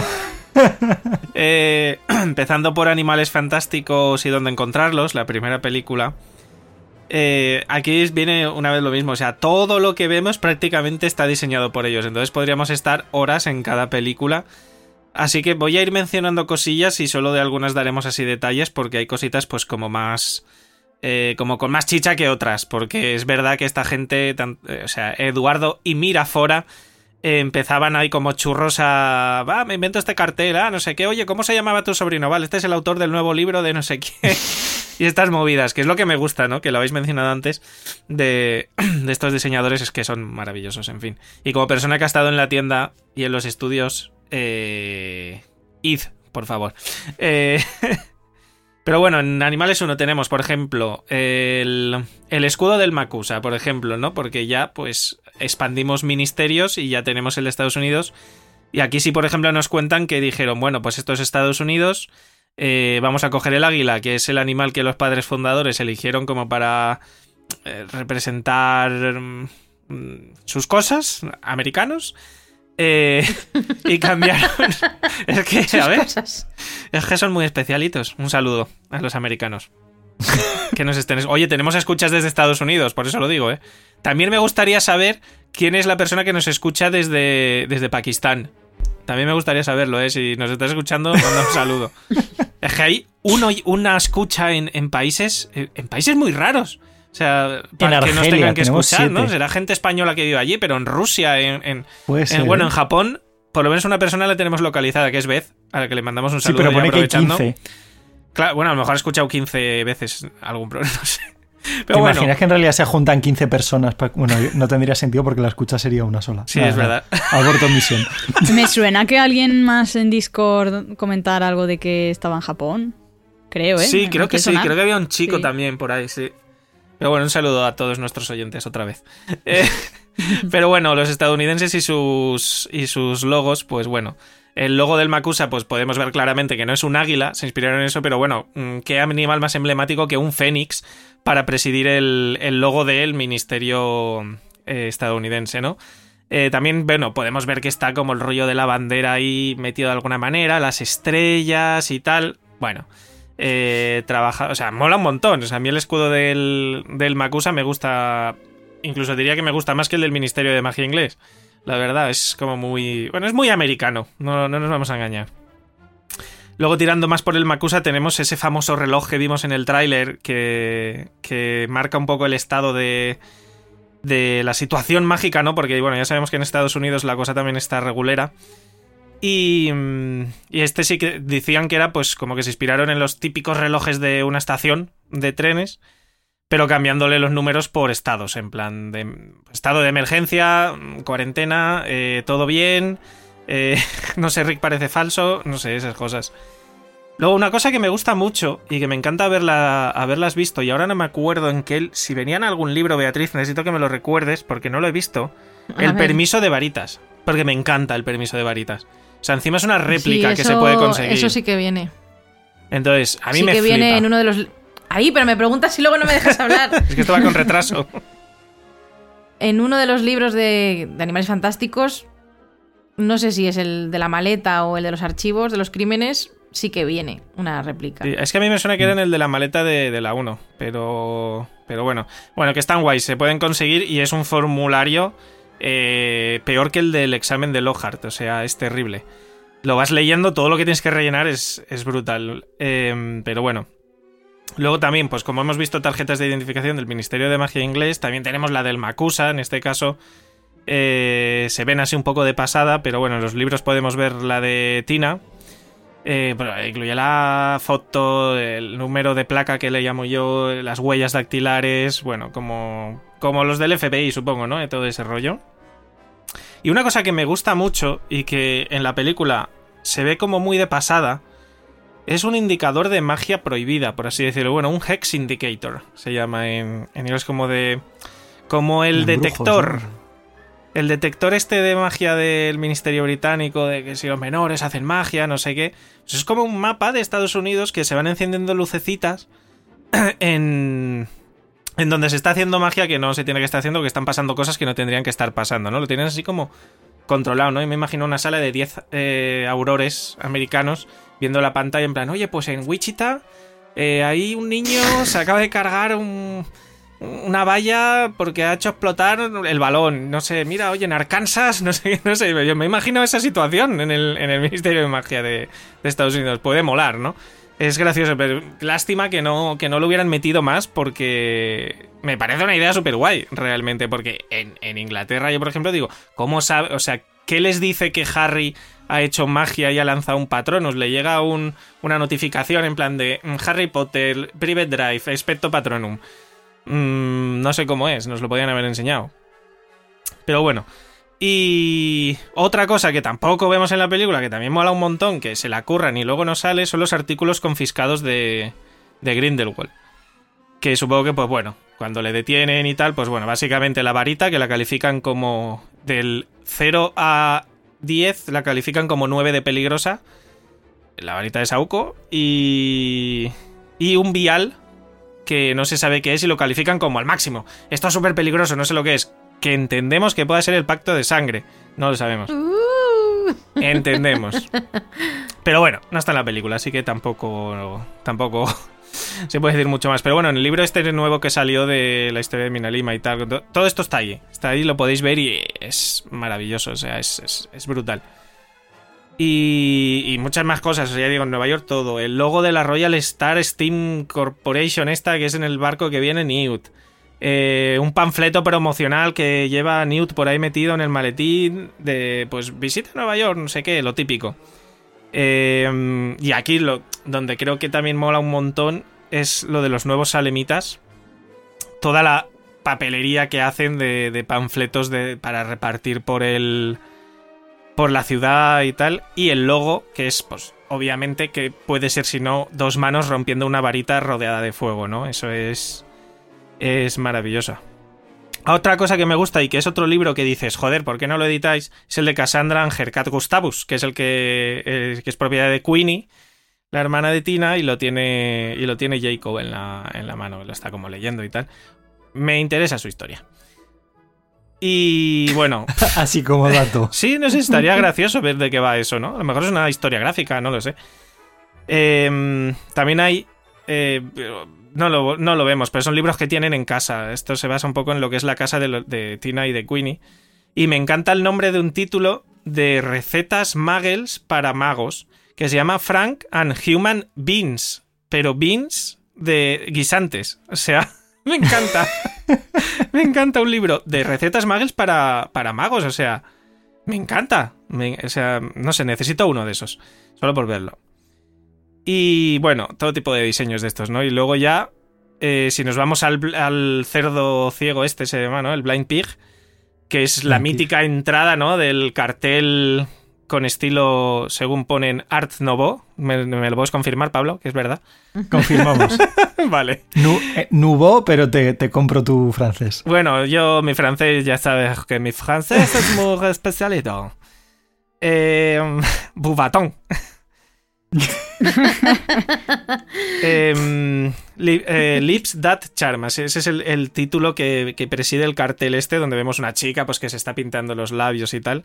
Así como muy, muy mona. Esta es la entrada de, del, sitio este clandestino, obviamente. Recordemos, la ley seca de Estados Unidos. Y, y me gusta porque en el libro ponen como una versión alternativa, eh, o eso es lo que, lo que decían, que es la misma chica, pero la nariz es como de cerdito. Y era muy graciosa la imagen, la verdad. y bueno, y los carteles de Se Busca, que bueno, en fin, ya los habíamos visto en, en Harry Potter, pues aquí tuvieron que retroceder 70 años, ¿no? Y darle el estilo que, que tendría en la época. Otra cosa que me gusta de estos carteles, que metieron la moneda estadounidense, que esto no sé si lo hemos hablado alguna vez. Los Dracoch, que son los. la, la moneda estadounidense, vamos. Porque creo que lo la... hemos mencionado Yo creo que se mencionó de pasada en algún momento.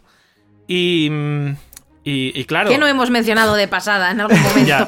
Me pregunto. Qué frikis somos.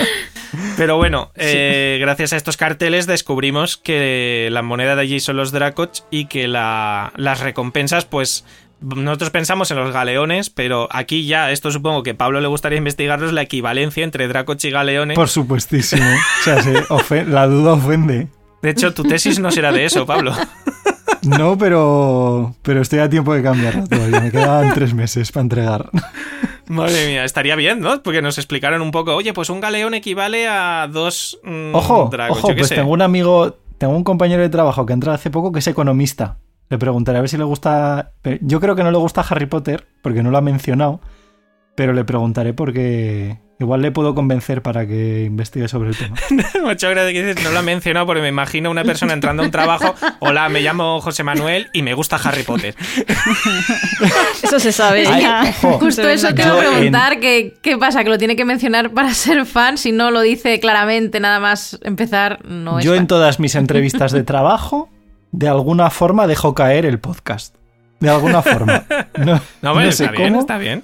De alguna forma dejo caer el podcast. A Está- ver, está yo bien. tengo que decir, Pablo, que me río, pero en el fondo, cuando en mi trabajo o en mi extrabajo venía alguien, una de las cosas que primero preguntaba era, oye, ¿a ti te gusta Harry Potter? de hecho, se reían de mí en plan, a veces... Porque, bueno, a ver, es que cuando hablas con alguien y empiezas a preguntar pues, si te conoce o no, es que obviamente, con poco que sepas de mí, sale el tema. O sea, el podcast, el libro, el documental, mm, mi casa, o sea, mi vida, es como... Ya, es que es algo que tan. Cuando era más pequeña, a lo mejor a veces lo intentabas ocultar un poquito, ¿no? En plan, para que no parecieras tan friki así de repente, pero es que, ¿ya para qué? No tiene sentido. Ya. Pero Ay. bueno, sí, sí, no, es una cosa que siempre nos sale directa, ¿no? Cuando hablas con gente. Em, pero bueno, vamos a pasar ya para ir acelerando un poquito también. Eh, los crímenes de Grindelwald, que aquí vienen más, más monedas y más dolores de cabeza para Pablo. Porque descubrimos en una de las páginas de este libro que hemos mencionado que las, eh, la moneda de, mm, de Francia son los eh, Besat, ¿eran? Sí, Besat, con Z, Besat, que en valenciano Besat es Besate, ¿vale? Eh, Saida me entiende. Me hizo gracia el nombre. Entonces, eh, viene como acuñadas como un BZ. eh, y tal, ¿no? Es la moneda francesa. No son redondas, son como. Mierda, no conté los, los lados, pero bueno, como hexagonales. hazte una idea- haceros una idea de que sería como una moneda hexagonal. Eh, tenemos también, una vez más, la decoración de Francia en cuanto a cartelería, tiendas y, y tal. Y una vez más tenemos el logo, como no, del... Lo iba a intentar decir en francés, pero voy a pasar del tema. El ministro de magia, o sea, el Ministerio de Magia francés, vamos, el, el- el sitio este. Que el logo, pues bueno, se inspiraron directamente en la figura mítica de la Revolución Francesa, Marianne, o Marianne. Eh, Fer, déjalo, no, no puedes con el francés. Pero le metieron como una especie de capa y en algún momento la podemos ver en estas ilustraciones con varita también y tal. Pues bueno, fueron a lo, a lo básico, eh, pero lo que me parece totalmente lógico, porque tampoco vas a, a inventar, ¿no? Al final esto siempre ha sido así. Em, y lo que le gusta a Pablo, ¿cómo la pronuncias tú? ¿La plech caché? ¿Cómo era? ¿El qué? No Ah, sé, la- que el otro día estaba sí. escuchando algo nuestro y, y lo mencionabas como con un acento muy francés y me hizo gracia. Pues era la, la Plasca, sí. Sí, ¿no? la, la Plage Cachée esta, ¿no? Donde, bueno, pues eso, las tiendas, lo más destacable para mí son las cajas de varita Toblerone, porque son triangulares, cosa que las puedes apilar de formas muy curiosas. Eh, pero lo que más me gusta es el nombre de la tienda del que vende las varitas allí, que se llama Baguettes Magiques de Cosme a Cajor. Ajaja, No sé cómo se pronuncia, pero Cosme, es Cosme. Nosotros de Olivander, Gregorovich y Cosme. me hizo muchísima gracia que se llame Cosme. O sea, no sé, me hace mucha gracia, no sé, llámame tonto, pero es que me hace mucha gracia. Y luego, bueno, yo, yo, me creo. estuve leyendo un cómic francés que para hacer unos juegos de palabras de a uno que lo llamaban caraculo, bueno, lo traducían como caraculo, le habían cambiado el nombre, es verdad, le habían cambiado el nombre y lo habían llamado Angulo. Digo, que es un nombre muy francés. que llamar Angulo a alguien es un nombre muy francés, por supuesto. Madre Pero no he entendido lo de caraculo. Que en el cómic hacían como un juego de palabras Ah, en vale. algún momento, no sé cuál es el juego de palabras en francés, pero aquí lo tradujeron como caraculo, entonces para que, para que rimara lo habían llamado Angulo. Digo que es un nombre muy Ah. francés, por supuesto. Súper francés, vamos. Bueno, si bueno. lo pronuncias un poco así en plan angulo. bueno, madre mía, el francés. Deberíamos plantearnos estudiar francés para estas cosas. Bueno, para lo Que que, nos hablamos de los patrocine un curso de francés Sí, o es. algo si quiere. CCC, ven a patrocinarnos un grupo de. un, un grupo, un, un estudio de grupo. francés. Em, pero bueno, para lo que hablamos de los crímenes de Grindelwald, pues tampoco necesitamos mucho francés. Eh, bueno, yo creo que la ópera magna, por Qué decirlo puñalada. así. de- Y eso que empezamos así, ¿eh? Ya ves, así empezó todo. Ya, ya. Así empezó Eh, todo y así va. mm, y puñaladas así va traperas. Madre mía. Eh, es un tema que esquivamos, ¿no? Es un tema en el que hemos creado un bypass, la Patronus Unplugged M30, que cuando llegas a los crímenes de Grindelwald rodea, ¿no? El, el- el rollo. Y Ay, bueno, ¿qué te has tomado hoy? nada. Bueno, me he tomado un té, un bocadillito de pepperoni, no sé, esas cosas que tomo por las mañanas. Pregunta retórica. Un toblerone, un toblerone. Uy, no, me Para que la gente esté informada, Beatriz. Claro. También hay que. Si alguien nos quiere mandar pepperoni, una marca o algo, oye, yo encantado, a mí me encanta. el Que nos patrocinen también el Que nos pepperoni. patrocine Campo Frío o algo. Eh, Pero bueno, lo que No decía. sé qué está pasando. Pues lo que pasa habitualmente para como, Unplugged, que nos como vamos si por otros estuviéramos lados. como cuando grabamos en verano, que estamos con el cerebro re- Sí, es verdad, derretido. guau, O sea, Sí, es un poco. ahora es el frío, ¿no? Ahora es el frío. Ah, es el frío, sí. No estamos tomando cerveza, ¿eh? No, Al no, menos no. yo no. Joder, Yo que, tampoco. que- que la hora Es que Fer, es, Fer se está tomando la de todos.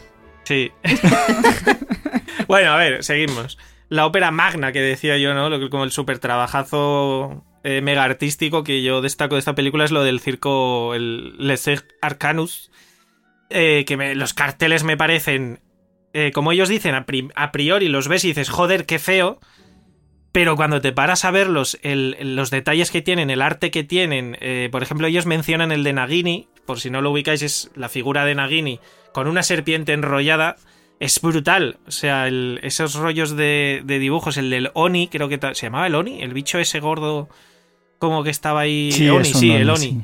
Eh, ese no sé, molan un montón. Yo los veo y no sé por qué yo pienso en conciertos de heavy metal de los años 80. No sé por qué. Pero lo veo así. qué o sea, específico. Pues no, sí, te sí, lo juro. como- O sea, te lo juro, lo veo y pienso en eso. No sé. Pero bueno, que molan un montón estos carteles. Los puede- o sea, se pueden ver. Ya nos los anticipaban un poquito así de fondo en, en la primera. Y ya mucha historia para el tráiler de la segunda película. y. Ya todo giraba muy en torno al circo Arcanus. Que luego, para lo que duró, pues bueno. Em, pero aquí hicieron un currazo tremendo también. Y otra cosa que también, hablando de árboles genealógicos, tenemos en esta película, eh, que a mí me encanta, es el árbol genealógico de los Lestrange, obviamente, ¿no? Con todo el tema de, de Corvus barra Aurelius barra Credence. Em, mola, eh, mola un montón porque además, como vemos en la película, es como 3D, por así decirlo, ¿no? Salía de una caja y se subía tal, y aquí en el libro lo podemos ver eh, en 2D y ver todos los detallitos, eh, el que las mujeres en la familia Lestrange se representan con flores, si están vivas la flor está abierta, pero en el momento mueren la flor se cierra. No sé, para lo que se ve el puñetero árbol genealógico hicieron un trabajo eh, súper, súper tocho. También dicen eh, que, que tuvieron que llamar a JK Rowling para decirle, oye, mujer, suéltanos un poquito de información porque eh, de los Lestrange no conocemos más que Rodolphus Lestrange y Bellatrix Lestrange. Y bueno, dicen que, le di- que les dio información puntual pero y que el resto se lo tuvieron que imaginar. O sea que tampoco soltó mucho lastre ahí, ¿eh? Es casi todo inventado. Pero bueno, está Es ahí. que ella cree que a lo mejor el primo de. Se dice que. Claro. Se dice que el primo. Em, y. No me he apuntado mucho más de los crímenes de Grindelwald, realmente, porque. No sé si sea porque es la película que menos nos gusta o algo, pero bueno, no sé. Em, poco más. Voy a pasar ya a los secretos de Dumbledore. Para ir avanzando. Y aquí el. eh, iba a decir que lo más mejor de esto, que es verdad, es Jude Law y Matt Mikkelsen, no nos vamos a engañar. Pero ahí no tiene nada que ver Mina Lima. Pero bueno, tenemos el ministerio alemán, que aquí habían estado ellos también involucrados, y esto me gustó verlo porque creo que esta información, no sé si la mencionamos en su momento cuando hicimos el programa de la película, eh, pero que el Ministerio de Magia alemán está inspirado en el Chile House de Hamburgo. Y yo no me había parado a ver ese edificio y dije, joder, no es que esté inspirado, es que lo han copiado. Es el puñetero edificio ese del año plagio. 1924. Es verdad que no es igual, igual, igual, pero ese rollo puntiagudo que hace esquina. eh, vamos, mm, muy guay. Me sorprendió que estuvieran ahí metidos estos para este rollo, porque cuando se ponen a hablar de eso, dije, hostia, se han metido hasta en el diseño del edificio. Que, que ya me parece guay. Volvemos al logo. el diseño lo ha hecho Mina Lima. Eso es lo que decían, que ellos se habían como para dibujarlo. Imagino que también para el rollo inspirarse para la decoración, que luego tendrían que poner dentro pues los cuadros estos que hay y todo el rollo. No lo sé, o sea, ahí me faltaba información en el libro, todo hay que decirlo, ¿eh? Ahí me hubiera gustado que hubieran profundizado más, porque además de estar en inglés y yo no ser un experto en inglés, eh, pero por lo que iba leyendo es como que, bueno, eh, lo mencionan, está ahí y, y ya está. Y súper rápido pasan al logo, una vez más, de lo que sería el Ministerio de Magia Alemán, que es una vez más un águila, pero esta vez, eh, bueno, aquí dice para representar el poder y la dignidad de, los alemanes. Y una vez más es un águila, pero ya si nos fijamos aquí, eh, se inspiraron mogollón ya, pues eso, en los años 20, 30, eh, posguerra, pos primera guerra mundial, pre segunda guerra mundial, toda esa estética súper. Bueno, yo le llamo estética recta. Pablo Mátame, tú que eres el que entiende de arte, pero yo no. Nunca aprobé la asignatura. Y. Y es como. Lo veo todo como muy recto, como muy cuadriculado, muy. O, o en vertical o en horizontal. En diagonal no. O sea, no sé, es- lo veo muy raro. No sé si tú sí puedes aportar algo respecto al, a ese tipo de te, arte. te refieres a la. a la estética de. eh, Recuérdame el nombre porque se me ha ido la, el, el nombre del edificio. Chile Yo el House. alemán lo tengo oxida, Chile oxidadísimo. House, es en la casa de Chile, no sé. Diseñado por Hitchcock La en- casa- y, y construido en 1924. La casa de Chile. La casa de Chile. En eh, Hamburgo. fan No, pero me refiero a, a toda la cartelería que surge alrededor de toda la propaganda, de todo lo que tenga que ver con Ah, Alemania. pero es que yo, yo creo como que han hecho ahí como un. Dice, entonces dices lo de Minalima, pensaba que decías el, Claro, claro. el propio edificio. No, no, es que yo creo que Minalima. hecho un, como un totum revolutum de, de movidas estéticas. Porque, claro, entre que tienes a Grindelwald, tienes a la Vicenza. ¿Cómo se llama? Vicenza Santos. esta, Santos. la- al, eh, al otro, que tampoco me acuerdo del nombre, al. Liu Tao. eh, Liu Tao, eso. Entonces tienes ahí como, de hecho son, creo que en, en esta época de entreguerras son casi todo totalitarismos. Entonces yo creo que han hecho como un totum revolutum ahí de, de estéticas de cartelería mezcladas con, eh, con los totalitarismos de, de entreguerras, Sí. eh, tanto de derechas como de izquierdas, porque además a nivel de cartelería en este momento, sobre todo en Europa, eh, es un, un punto súper rico y, y mola un huevo. A mí me gusta más eh, el constructivismo soviético, pero esto ya es meterme en otra movida. El Ministerio de Magia ruso. Que seguro que Claro, luego es sí, sí, una, esto ya es. una hoz y un. ¿Cómo era? El, el hacha y la hoz, ¿no? ¿Era? El la hoz y el martillo. La hoz y el martillo. Madre eso, mía, hacha. Fer, ¿qué te mía. pasa? ¿Cómo Madre mía. estamos? Oye, pues el Ministerio de Magia ruso seguro que va por esos derroteros. Pero bueno. Em, me he centrado, en esta película me he centrado sobre todo en, lo- en los ministerios porque al final descubrimos mucha estética relacionada, ¿no? Porque ya, pues bueno, en, Al- en- en Alemania tenemos todo este rollo que hemos hablado. En Brasil tenemos a la candidata Vicencia Santos, que aquí, eh, claro, Brasil, Eduardo Lima es brasileño, eh, pues se vino arriba y, todo lo relacionado con su campaña, toda la cartelera y tal, están basadas básicamente en los colores de la bandera de Brasil, que para ellos es muy importante, según nos decía en el libro Eduardo Lima. Y, y pues eso, vemos que realmente predomina más el, el amarillo más que el verde. Y bueno, también lo puedo entender porque creo que estéticamente quedan mejor los fondos en amarillo. Ahí les apoyo. Y además, pues para decorar todo el rollo este, pues eh, también usaron rollo animales, insignia del país, según dicen ellos, monos, loros y luego flora y fauna de allí, nativa. No, no especifica ni qué flora ni qué fauna. Pero bueno. Eh, es gracioso, ¿no? Porque luego el logo, una vez más, que se ve por ahí en algún momento, es una estrella. Eh, y cada punta tiene una pequeña estrella que representa cada estado de, de, de ese momento, supongo. No sé. Luego, de, los, de las combinaciones que más me gustan es el ministerio chino, el rollo ya alrededor de Liu Tao, porque usan una combinación de colores que a mí me, me gusta bastante, que es el negro, el rojo y el color, bueno, y el oro, por así decirlo, ¿no? Que aquí también usaron mucho lo que, lo que comentabais antes de el papel este súper ultra finito de, de oro. De hecho, hay una fotito que se ve cómo lo están aplicando, como decía, creo que lo decía Pablo, lo del pincel. Porque no lo puedes tocar, y tú imagínate, lo tocas y dices, mierda, ahora tengo un dedo de oro, ¿qué hago? Eh, soy Jamie Lannister. Eh, igual he hecho un spoiler, pero bueno, ya han pasado muchos años. Eh, Los spoilers no caducan, Fer. De todos modos, quien no lo sepa tampoco lo va a entender. no, o ya, sea que- seguramente no. Dirá, ¿este hombre dónde metió el dedo? Eh, pero bueno.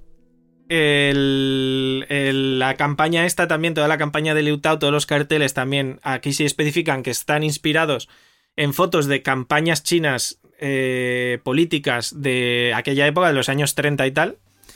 Y estos a mí me gustan un montón. No sé a mí porque la combinación de negro, rojo y oro eh, queda brutal en cualquier cartel. Me encanta. Este no me recuerda al heavy metal de los años 80, no sé por qué, pero...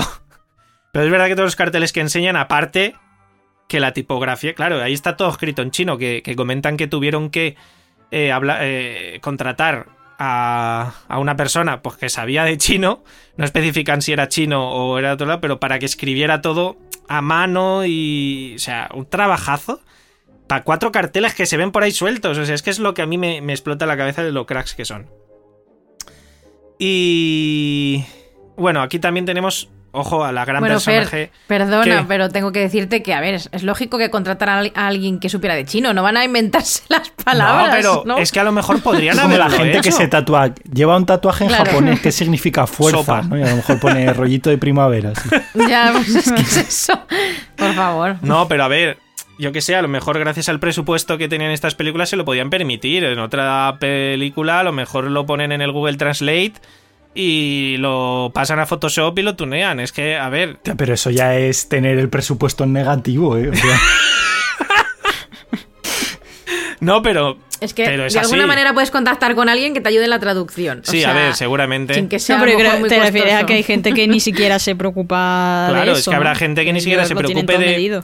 de hacerlo tan perfecto. O sea, tan. Pues es tan chino, pues vamos a contratar a, a alguien que nos lo pueda hacer a mano, súper chulo y, y tal, que eso mola. Mola bastante. Eh, luego tenemos también el rollo, bueno, habéis hablado de los libros, aquí simplemente mencionar, pues que Eulali, Eulal- eh, joder, no sé mencionarla, Eulali, era Eulali, ¿no? Bueno, Lali Hicks, Eulalie Hicks. la profesora de Gilbert Morny, ese gran personaje. Pues bueno, lleva muchos libros también. Aquí se molestan en, en ponerte portaditas de libros y tal. Yo destaco el de Half a Fiesta in a Bottle. Me encanta, simplemente necesitaba mencionarlo porque no es como de alguna bebida. No sé si será. Porque no lo ponía. El de. El, ¿Cómo le, El chupito de la risa le llamaban, ¿no? Este que se toma. Sí, el agua de risa. de El agua de risa y se ríen, ¿no? Pues eh, yo creo que se debe de referir a eso, no especificaba, ¿vale? Pero bueno, y luego ya, pues por encima tenemos también eh, otra cosa que a mí me gustó mucho, el billete del The Great Wizarding Express, que sale del andén 3 y un tercio, que esta información a mí me encantó, el tenerla, y el tener un billete que de hecho en, eh, te- está la réplica del billete en el... En, eh, confírmame, no era en el libro este de Minalima, ¿no? Donde viene lo del billete. Mm, creo que viene no en el otro, en Creo el que de es en el Magic. otro, en el de Movie Magic, ¿verdad? Sí. Eh, viene la réplica ahí, pues en papelito chiquitita y tal, pues eh, algo que mola, ¿no? Algo añadido. Teníamos el billete del Hogwarts Express, pues ahora tenemos el del Wizarding, The Great Wizarding Express, ¿no? Un tren ahí súper tuneado que por fuera dices, ah, un tren Magel y por dentro tiene estas chimeneas con polvos flu.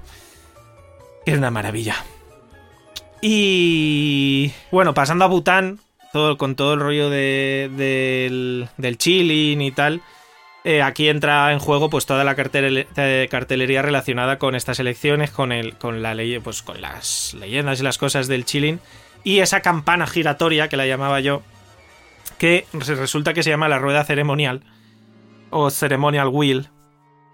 Y, y también pues ahí se inspiraron en antiguos grabados de, ma- de madera eh, para hacer lo mismo más o menos, pero con el chilling, con, con el dibujo del chilling, que esto ya pues lo había hecho el departamento de arte, el, el- lo que es la criatura, y ellos lo habían ya pasado, ¿no? Pues a hacer este tipo de tablones con... con es que no sé cómo se llama, engra- engrabados, es que no, es- aquí Pablo sabrá más, seguramente.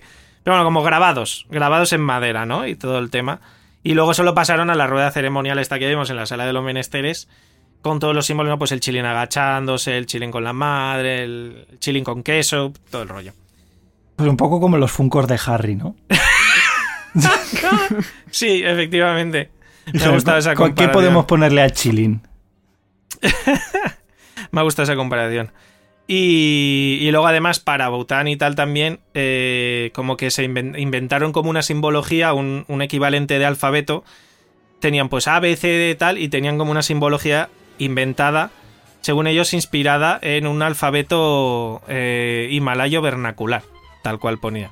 O sea, como que encima tuvieron que inventar otro como alfabeto y tal para, para estas movidas. O sea, un trabajazo. Yo mis aplausos a esta pareja. Bueno, pareja de, trabajadores que no son pareja en la vida real. Porque me parecen eh, unos dioses, de verdad. O sea, y con esto termino mi, mi parte. Me parecen dioses. Pues eh, vamos a terminar hablando de, bueno, algo que yo creo que de vez en cuando también traemos en algunos eh, programas, que es cómo esto termina luego en, vamos a decir, en el mundo real, ¿no?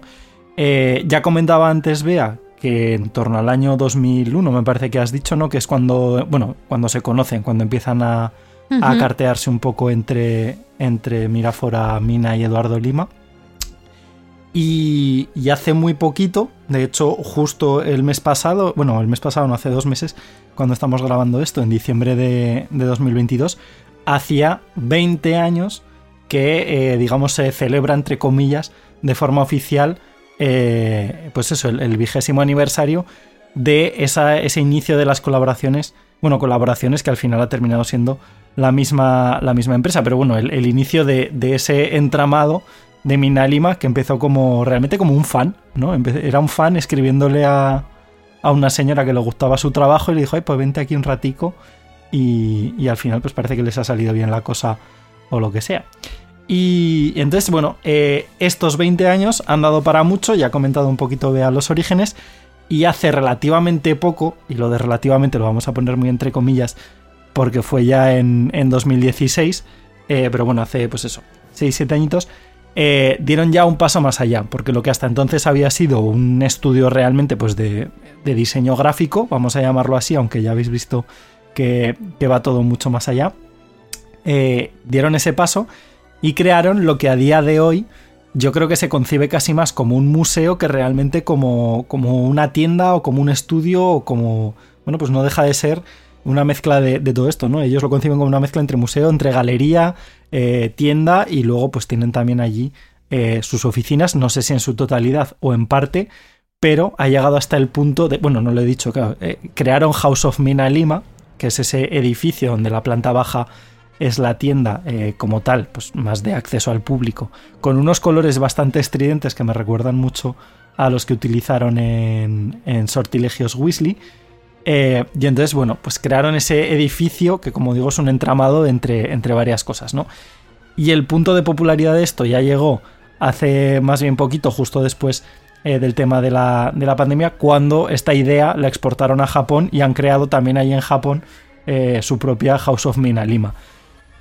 No tengo muy claro si realmente esto implica que también trabajan ahí en Japón o si simplemente allí tienen más esa parte de museo, tienda, galería eh, mezclada con, esa idea del parque temático que también tienen ahí en, Japón, o eh, si, como digo, pues trabajan allí, hacen sus propios proyectos, que también puede ser a lo mejor para otro tipo de producciones.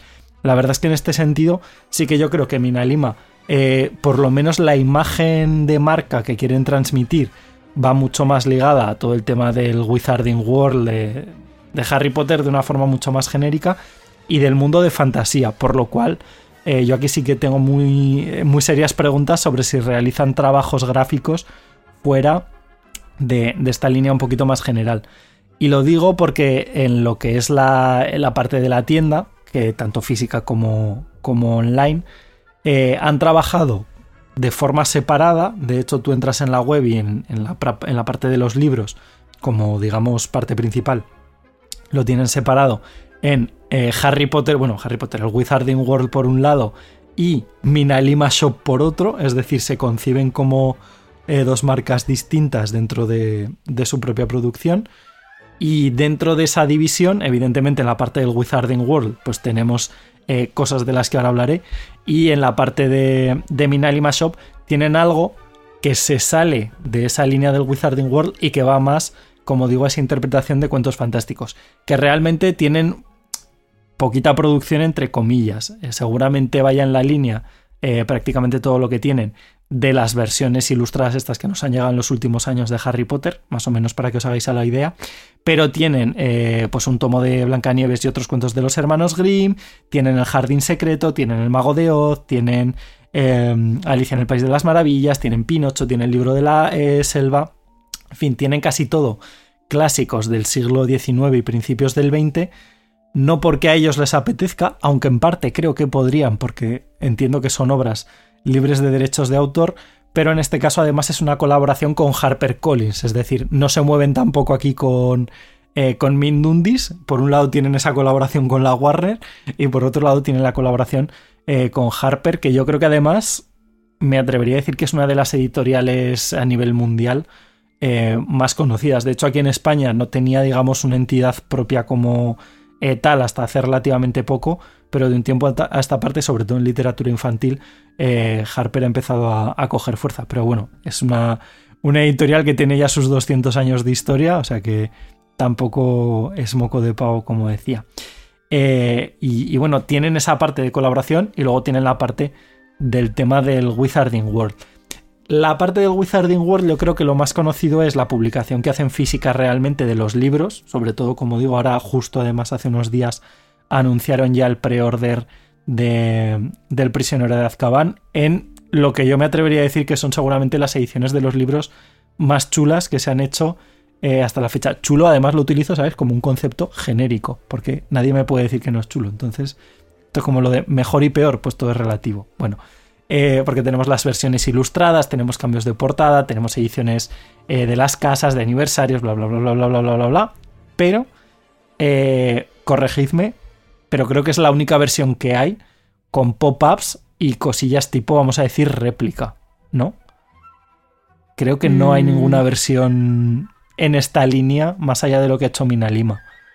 Yo creo que no. No, a mí no me suena. O sea, ¿Confirmamos? existen los libros pop-up, pero no son las novelas. Claro, eso, que, Claro, que eso sean las novelas, no. Y luego está la versión ilustrada, pero que tampoco lleva, digamos, contenido extra más allá de, de la ilustración acompañando al texto y tal. Entonces, tenemos esto, que yo creo que además ha sido el mayor petazo que, que se podrían haber echado encima. Cosa que, volvemos a lo de siempre, tengo una gran preocupación por lo que pasará cuando llegue el quinto libro, igual que está sucediendo con esta temporada, pero no sé qué es lo que van a hacer, porque ese libro tiene que ser ya impracticable teniendo en cuenta el grosor de los primeros. Yo creo que reducirán la cantidad de, réplicas. Entonces tenemos eso por un lado, tenemos el libro que también ha mencionado antes eh, Bea, que yo creo que iba un poco también en esa conmemoración de los 20 años eh, de Minalima, que es el The Magic of, of Minalima. Yo me pedí la versión firmada, de hecho de los otros eh, también tengo la versión firmada, aunque luego hablaremos de lo que ha pasado alrededor de, de todo esto. Y acompañando a estas versiones de los libros hay cosas que no voy a decir que sean menos conocidas, porque al final pues no deja de ser la traslación a formato papel de muchos de sus trabajos, pero sí que yo creo que son menos populares porque suelen ser ya eh, cosas que rondan pues precios que van desde las 40 hasta las 100 libras, las 150, las 2000 de la réplica de, de, de la carta donde encontramos pues esos diseños de logos, de portadas, de dibujos que hemos ido mencionando a lo largo del programa de hoy, pero que tienen pues un formato de lámina y que de hecho la mayoría de ellos se hacen bajo impresión eh, porque bueno pues tienen distintos tamaños, algunos de ellos incluso los puedes pedir eh, firmados, tienen recopilatorios de las eh, portadas y algo que a mí me encanta pero que a día de hoy ya paso de pedir por motivos que comentaremos después, que son algunos de los libros que yo creo que además han sido los más populares de toda la saga en versión cuaderno, que además son súper chulos,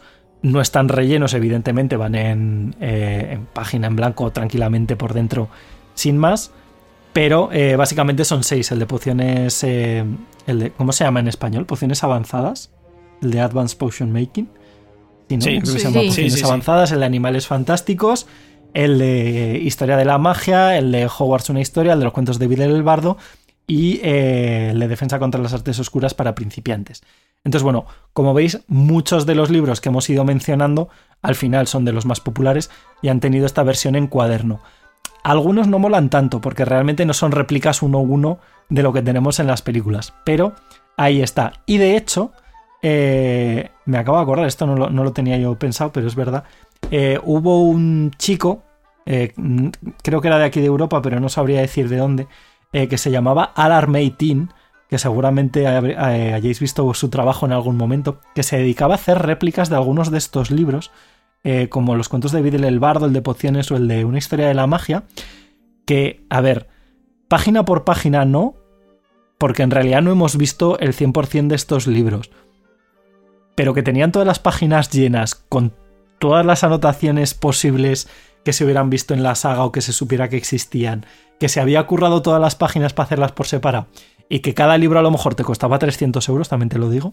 Eh, en fin, y hubo un, pequeño pitote porque la Warner, no sé si con Mina Lima de la mano, porque al final pues entiendo que los derechos de imagen eh, tendrán relación con Mina Lima, eh, le dieron un toquecito de atención y el chico dijo, bueno, pues lo retiro de la venta. No, no hubo problemas ¿eh? con esto. El chico dijo, lo retiro de la venta porque entiendo la situación y ya está. O sea, no, no fue más allá el tema. Pero ahí está, ahí está el asunto. Por si alguien, de hecho, es, sigo diciendo, quiero hacer un programa de movidas legales en el Wizarding World. Entonces, meteremos más, más cositas también sobre este tema.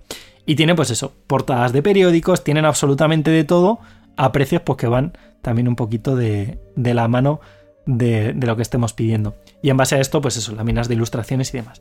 ¿Qué sucede con, con esto que yo creo que ha sido también el gran problema y ya no sé si decir eh, la, vamos, el, el gran pitote que ha habido alrededor de Minalima, que es que todo el mundo queríamos algo de Minalima, pero eh, llegó el Brexit. Entonces, claro, con la llegada del Brexit se han encontrado yo creo con un principal problema, que es que mucha parte de su público, porque, o sea, tenemos la, parte de Reino Unido, que es la, el House of Minalima original. Hasta aquí, ok, los que compren en Reino Unido, perfecto. Tenemos el de Japón, el de Osaka, eh, que los que compren en el House of Minalima de Osaka, pues supongo que no habrá ningún problema. Tenemos también eh, el de Nueva York, que no lo he mencionado antes porque además es el más reciente. Lo que pasa que yo creo que ya han entrado como una especie de bucle de franquicias raros. eh, que los que compren en Estados Unidos, perfecto. Pero el resto de Europa, es decir, nosotros, no. Bueno, por poder podemos comprar. ¿Qué sucede? Que ahora el tema de los costes aduaneros y de las tasas ha encarecido los productos de Mina Lima eh, prácticamente al doble, me atrevería a decir, porque yo, por lo menos, cada vez que compro una de las versiones firmadas, que me gusta tenerlas, eh, las compro en preorden al, precio normal, no me importa pagar un extra, entre comillas, por el tema del envío, pero ahora con el tema de las tasas, realmente les ha puesto mucho más complicado, yo creo, el, el empezar a vender eh, algunos productos, como en este caso, pues esas versiones ilustradas que decíamos de los libros de la saga o el de, el de los 20 años este del arte de Mina Lima.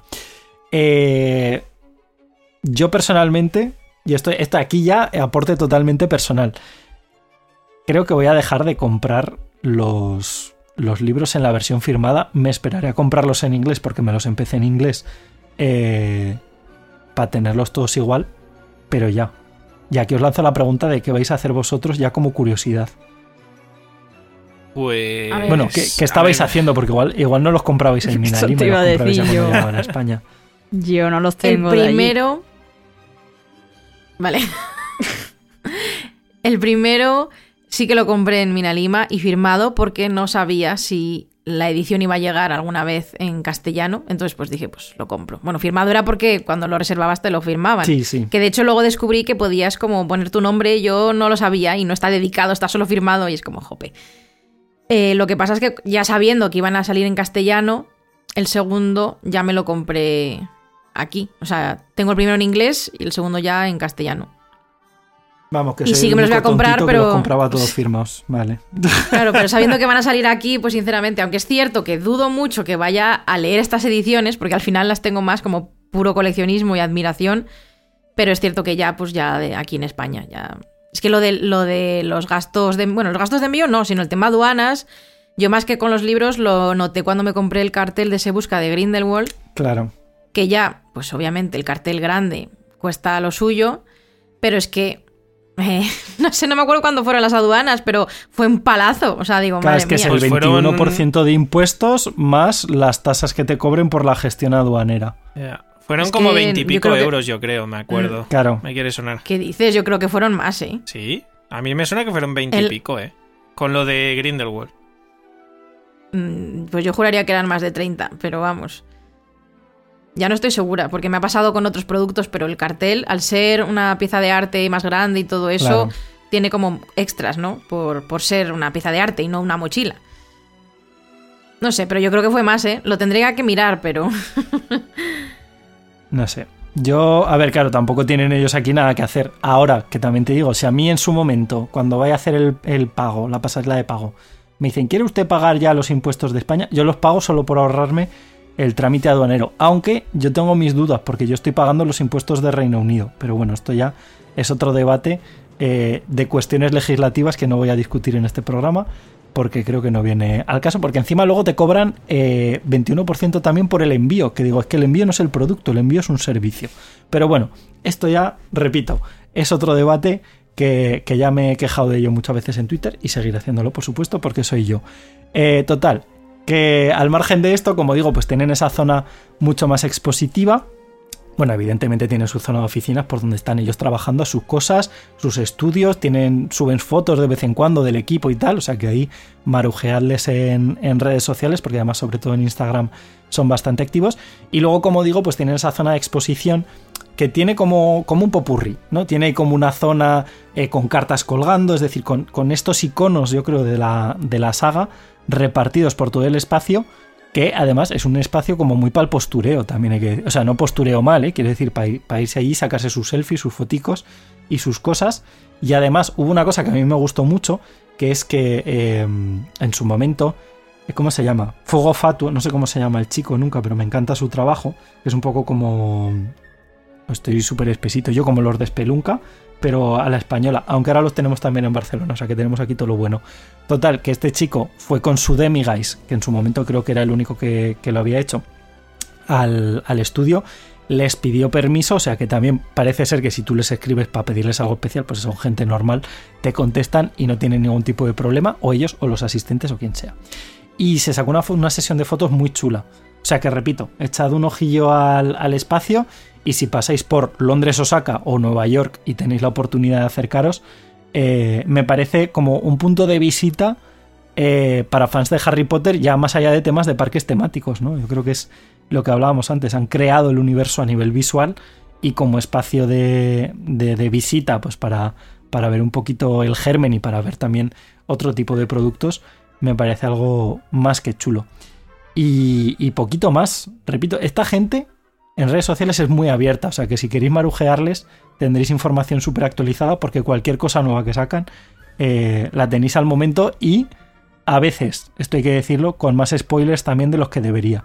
Porque por ejemplo cuando sacaron las ediciones ilustradas, al principio no, pero ya cuando los empezaron a repartir a mí no me había llegado y me comí más de más de una imagen que no quería hasta tenerlo en las manos. Pero bueno, esto ya es otra, otra movida personal. Y, yo creo que ya. Más o menos. Eh, una cosa. Me he dejado Quería hacer un apunte de que he encontrado las canciones que se me habían olvidado antes. Ah. y efectivamente, las canciones que escuchaba Mina Lima para, para envejecer el mapa del merodeador, que creen sería alguna de estas y una, efectivamente, era Car, Car Wash, Car Wash de Rose, Rose Royce o Take Me to the River. Vale, esas dos canciones. Espero, Fer, que estén sonando de fondo. Sí. Seguramente estén sonando de fondo ahora mismo, sí. Una habrá sonado en su momento, debería. Fer, anótatelo. Y la, otra, ahora, es buen momento para meterla. Y, de hecho vamos a aprovechar este momento eh, de introducción musical para llegar pues ya a la, a la, parte de cierre de clausura del programa con el premio Celestina Warbeck, que en este caso me ha tocado a mí eh, como referencia, ya sabéis que solemos utilizar muchas veces el Wizard Rock Sampler y en este caso la canción la he tomado del de 2022, que salió hace, vamos a decir, poquito, un poco relativo. Y esto lo de poquito es como cuando empieza y cuando acaba, ¿no? Una vez lo comentamos, ¿cuándo se deja de felicitar el año nuevo? Pues esto me pasé. Cuando es poco y cuando es mucho. Y en este caso es una canción, como digo, del Wizard Rock Sampler de 2022 del grupo eh, Dream Quaffle Fit. Me encanta lo de Fit. ¿Cómo se dice esto en español? En colaboración con no hay una palabra específica, ¿no?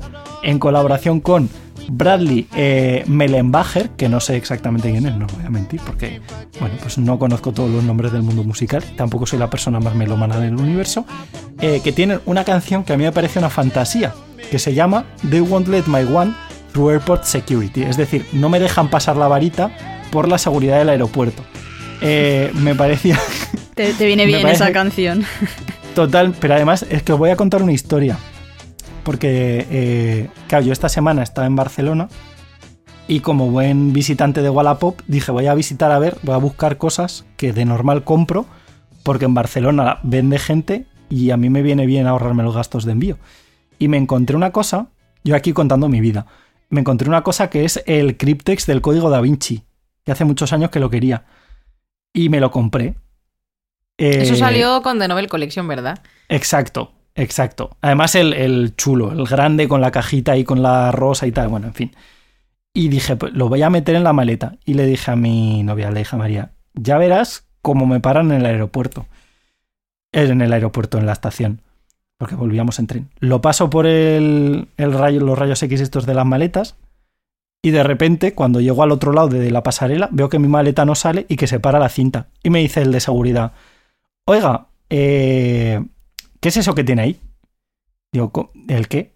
Digo, me, imagi- me imagino lo que me va a preguntar. Digo, ¿pero el qué? Y me dice, es que tiene un objeto, más que me acuerdo de la, de la frase, me dice, se ve un objeto que eh, parece que tiene mucha masa metálica. Y le dije, efectivamente, digo, es un Cryptex, es una réplica de cine. Y me dice, ¿una réplica de cine? Y le dije, sí, del código da Vinci. Y me dijo el de seguridad, ah, ya te entiendo, pasa. Y ya está. o sea, no sé si este señor era fan del código da Vinci, no sé, no lo tengo del todo claro, pero bueno, me pasó.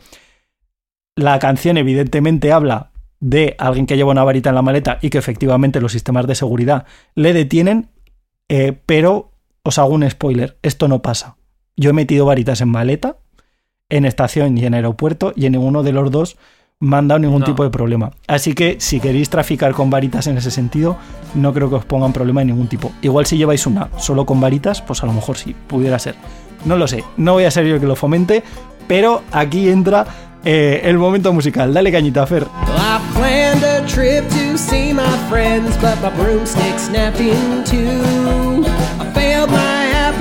apparition test, and I hate traveling by flu. I thought that flying in a plane would be a lot more fun than this. I didn't know about the rules, and now I'm surely gonna miss. More trouble than it's worth. Mother transport's such a pain. I wish I could confidence them just to get onto the plane. I swear I'm not gonna hex you, that's not what I'm about. I just wanna board this plane. Man, I just wanna get out. I thought that I'd be in the line with my ticket hassle free, but they won't let my wand through. They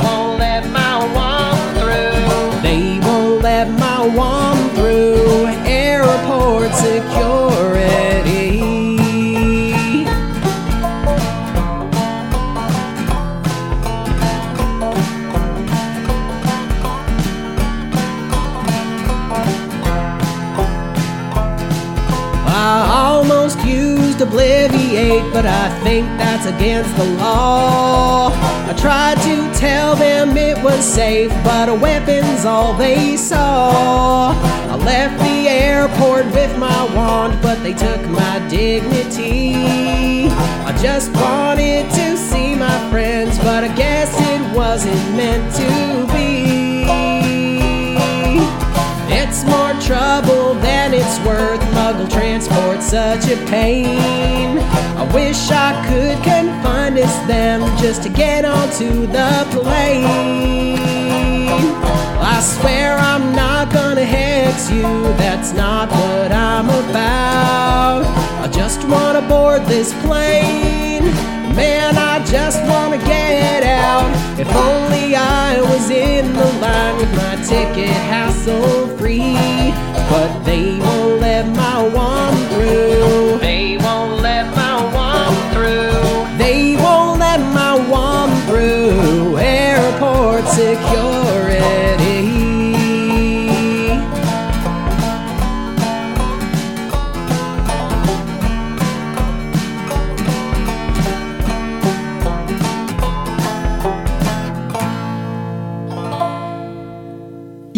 Entramos ya en la recta final del programa, que en este caso eh, viene con ese premio de la recomendación, eh, bueno, Magel, no sé cómo llamarlo, de la recomendación de- del podcast, que ha recaído en Bea, que nos viene a hablar de la serie Entrevista con el vampiro eh, Teen Style, o sea, eh, Back to the, to the Origins. ¿Teen Style? Sí, hombre, What? a ver, me vas a decir que no viste de adolescente entrevista con el vampiro y que no has estado encoñada con esa película. Ah, años. sí. Ah, Te ha visto el plumero.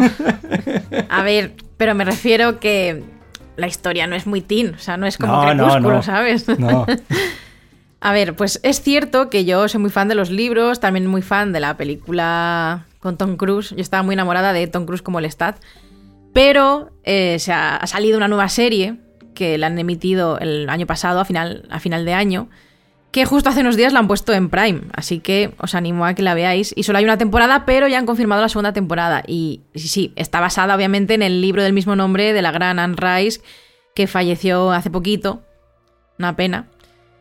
Y, y, bueno, para quien no sepa de qué trata, es una historia en la que Louis Dupont Dulac eh, le cuenta a un periodista en la época actual cómo era su vida eh, antes de que le transformaran en vampiro, o sea, inmediatamente antes, y cómo sigue durante décadas. Y bueno, que le convirtió Lestat el vampiro, que todos le reconocemos o nos acordamos de Tom Cruise. Y es muy interesante porque yo es verdad que tenía mucho miedo con esta adaptación y me ha sorprendido muchísimo. Incluso creo que aunque cambian cosas respecto tanto el libro como la, la adaptación de la película, eh, guarda más... representa mejor la esencia del libro que la propia película. No sé, será por cosas modernas. Pero, pero sí, o sea, hay varios cambios, por ejemplo. Eh, la primera adaptación y la novela te cuenta que la historia empieza a finales del siglo XVIII y en esta han cambiado la fecha a principios del siglo XX, porque a ver, Tom Cruise, o sea, Tom Cruise, eh, Brad Pitt, que era el que hacía de Louis, del protagonista, en el libro y en la peli tiene una plantación mm, esclavista. Y pues por lo visto no les ha parecido buena idea hablar de eso y han decidido que la historia sea a principios del siglo XX, donde hay un hombre negro que vive con ciertas limitaciones causadas por el racismo de la época y tal, y me parece a mí, pues la verdad es que es un acierto, me parece muy interesante. Y bueno, el que hace del Stat en esta ocasión es Sam Raid, Sam que yo no le conocía de nada, y es un actor que hizo, apareció en la serie Hatfields, Hatfields and McCoy, que tampoco la he visto, pero es como lo más representativo que ha hecho. Luego, Jacob Anderson es el que hace de Louis, el que era Brad Pitt, que este os sonará más porque es el que hace de Gusano Gris en Juego de Tronos, Luego Claudia, que Claudia es la que en su día hizo Kristen Dunst, que cuando era pequeñita, con solo 12 años, o 11, 12 años. Y en esta ocasión la, hace una chica que se llama Bailey Bass, que tampoco la conocía, pero resulta que sale en la última de Avatar y hace un personaje que se llama Tishireya, aunque bueno, como es de, de Pandora, pues no se parece mucho, pero... y luego está Daniel Molloy, que es el periodista, que en su día lo hizo Christian Slater, y aquí es Eric Bogosian, que tampoco sé muy bien qué ha hecho, o sea, ha visto cosas, pero es un actor monologuista famoso, pero que ha aparecido en un montón de series, lo único que creo que no he visto ninguna en la que aparezca. En plan, Ley y Orden, no sé si alguno lo conocéis. El caso, que la serie yo pensaba que no iba a prometer mucho porque, no sé, ah, últimamente he visto muchas adaptaciones basadas en, libros de fantasía y tal que han dejado mucho que desear y sinceramente esta me ha sorprendido, me parece que capta muy bien la esencia de los personajes, sobre todo el actor del Stat. Mm, yo es que en su día, pues sí, estaba bastante enamorada de Tom Cruise, a pesar de que no representaba perfectamente al Stat de los libros, pero es que este nuevo y la, la química que tiene con, con el actor de Louis, o sea no sé, algo de lo que se está hablando de mucha, mucho de esta serie es el contenido sexual y sensual que tiene, porque en la original mm, la relación homosexual entre, entre el Stat y Louis no se deja ver mucho, porque hay algo de eso. Es verdad que no es muy explícito en los libros, pero en la película lo dejaron muy de fondo. Pero hoy en día, pues se han atrevido y la verdad es que, que sorprende. Y la recomiendo mucho. Está muy guay, sí. Yo que la he visto con Beatriz, mm, puedo decir que también era un poco escéptico de decir a ver qué hacen. Pero bueno, yo no he leído los libros, entonces solo tengo de referencia a la película. Y no sé, a mí me gustó, me gustó mucho, es lo que dice Beatriz, la química entre el Stat y Louis en, en la serie es, está muy bien representado, vamos, o sea, todo, todo. O sea, yo quiero ver ya la segunda temporada, por favor. Sí. Y luego los temas como la moralidad de matar a personas, eh, la desidia que trae consigo la, inmortalidad. Luego el tema de Claudia, porque si os acordáis, o bueno, a lo mejor no la habéis visto, pero Claudia en los libros es una vampira de 5 años. ¿Qué pasa? En el mundo vampírico, mm, tener tan corta edad está como prohibido. O sea, ¿cómo creas a un vampiro que no va a crecer jamás y que se quede para siempre con un estado de 5 años? Eso trae además muchos problemas para el propio vampiro o la propia niña en este caso, como para la familia de vampiros en general, porque se tienen que estar mudando eternamente porque, ¿sabes? No crece la niña. Y es verdad que en la película original eso lo cambiaron un poco y la niña pues en vez de 5 tenía como 10 años, pero en esta le han puesto 14. También yo creo que por el contenido de las escenas, claro, si cuando lo veáis vais a entender que hay ciertas cosas que no puede hacer una niña pequeña. O sea, Ya. no estaría bien visto.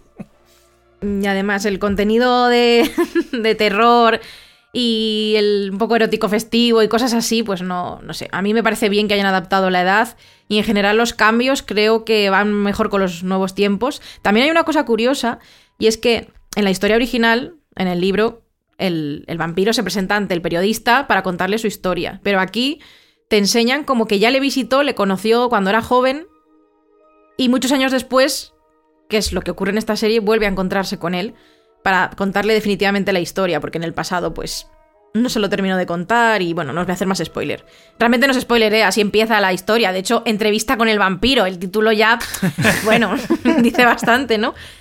Y, y yo qué sé, también os animo desde aquí, aunque esté hablando de la serie, a si no habéis leído el libro, sobre todo la trilogía principal, porque las crónicas vampíricas de Anne Rice tienen, son como 8 o 9 libros, mm, más luego otros individuales, más las brujas de Mayfair, en fin. Pero la trilogía principal es brutal, de hecho son de mis libros favoritos, así que ya está. Pues eh, ahí queda la, la recomendación. También yo creo que es un, un buen punto, volvemos a lo de siempre, ¿no? Para que luego la gente se retrotraiga tanto a, a las eh, versiones literarias como a, a películas y series pues cosicas que se han hecho también en el pasado para ver comparativas y cosas. Una puerta al mundo cultural.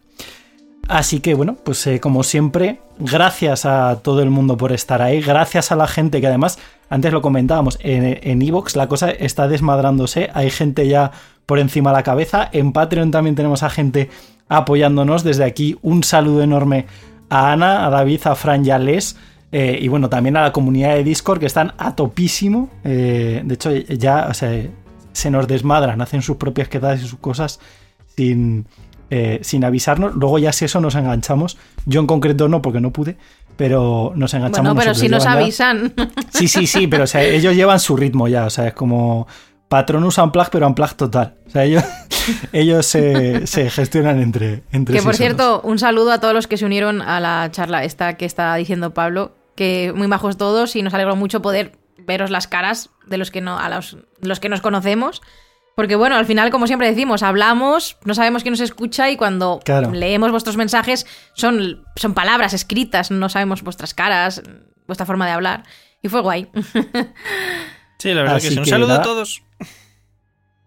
Un besazo enorme a toda la, la- la comunidad de Patronus Unplug. Yo creo que ya podemos decirlo así, que somos. Venga, Eh, sí. más de- ¿Qué? Que sí, que mola, Ah. que es el nombre. No, había, había Dilo, entendido. dilo, casi Pablo, casi dilo. no sé qué. Pero bueno, este, ojo, es que ya las cifras empiezan a ser señoras en, en todas partes. Estamos, estaba mirándolo ahora sí in- en directo, 3.200 personas en en iVoox, ¿eh? Ojo, cuidado que no es moco de pago. Así que eso, un besazo enorme. Muchas gracias por estar ahí un programa más y, y poquito más. Que nos escuchamos ahora sí que sí en la próxima. Adiós. Adiós. Hasta luego. Hasta pronto. Que viva el Stat.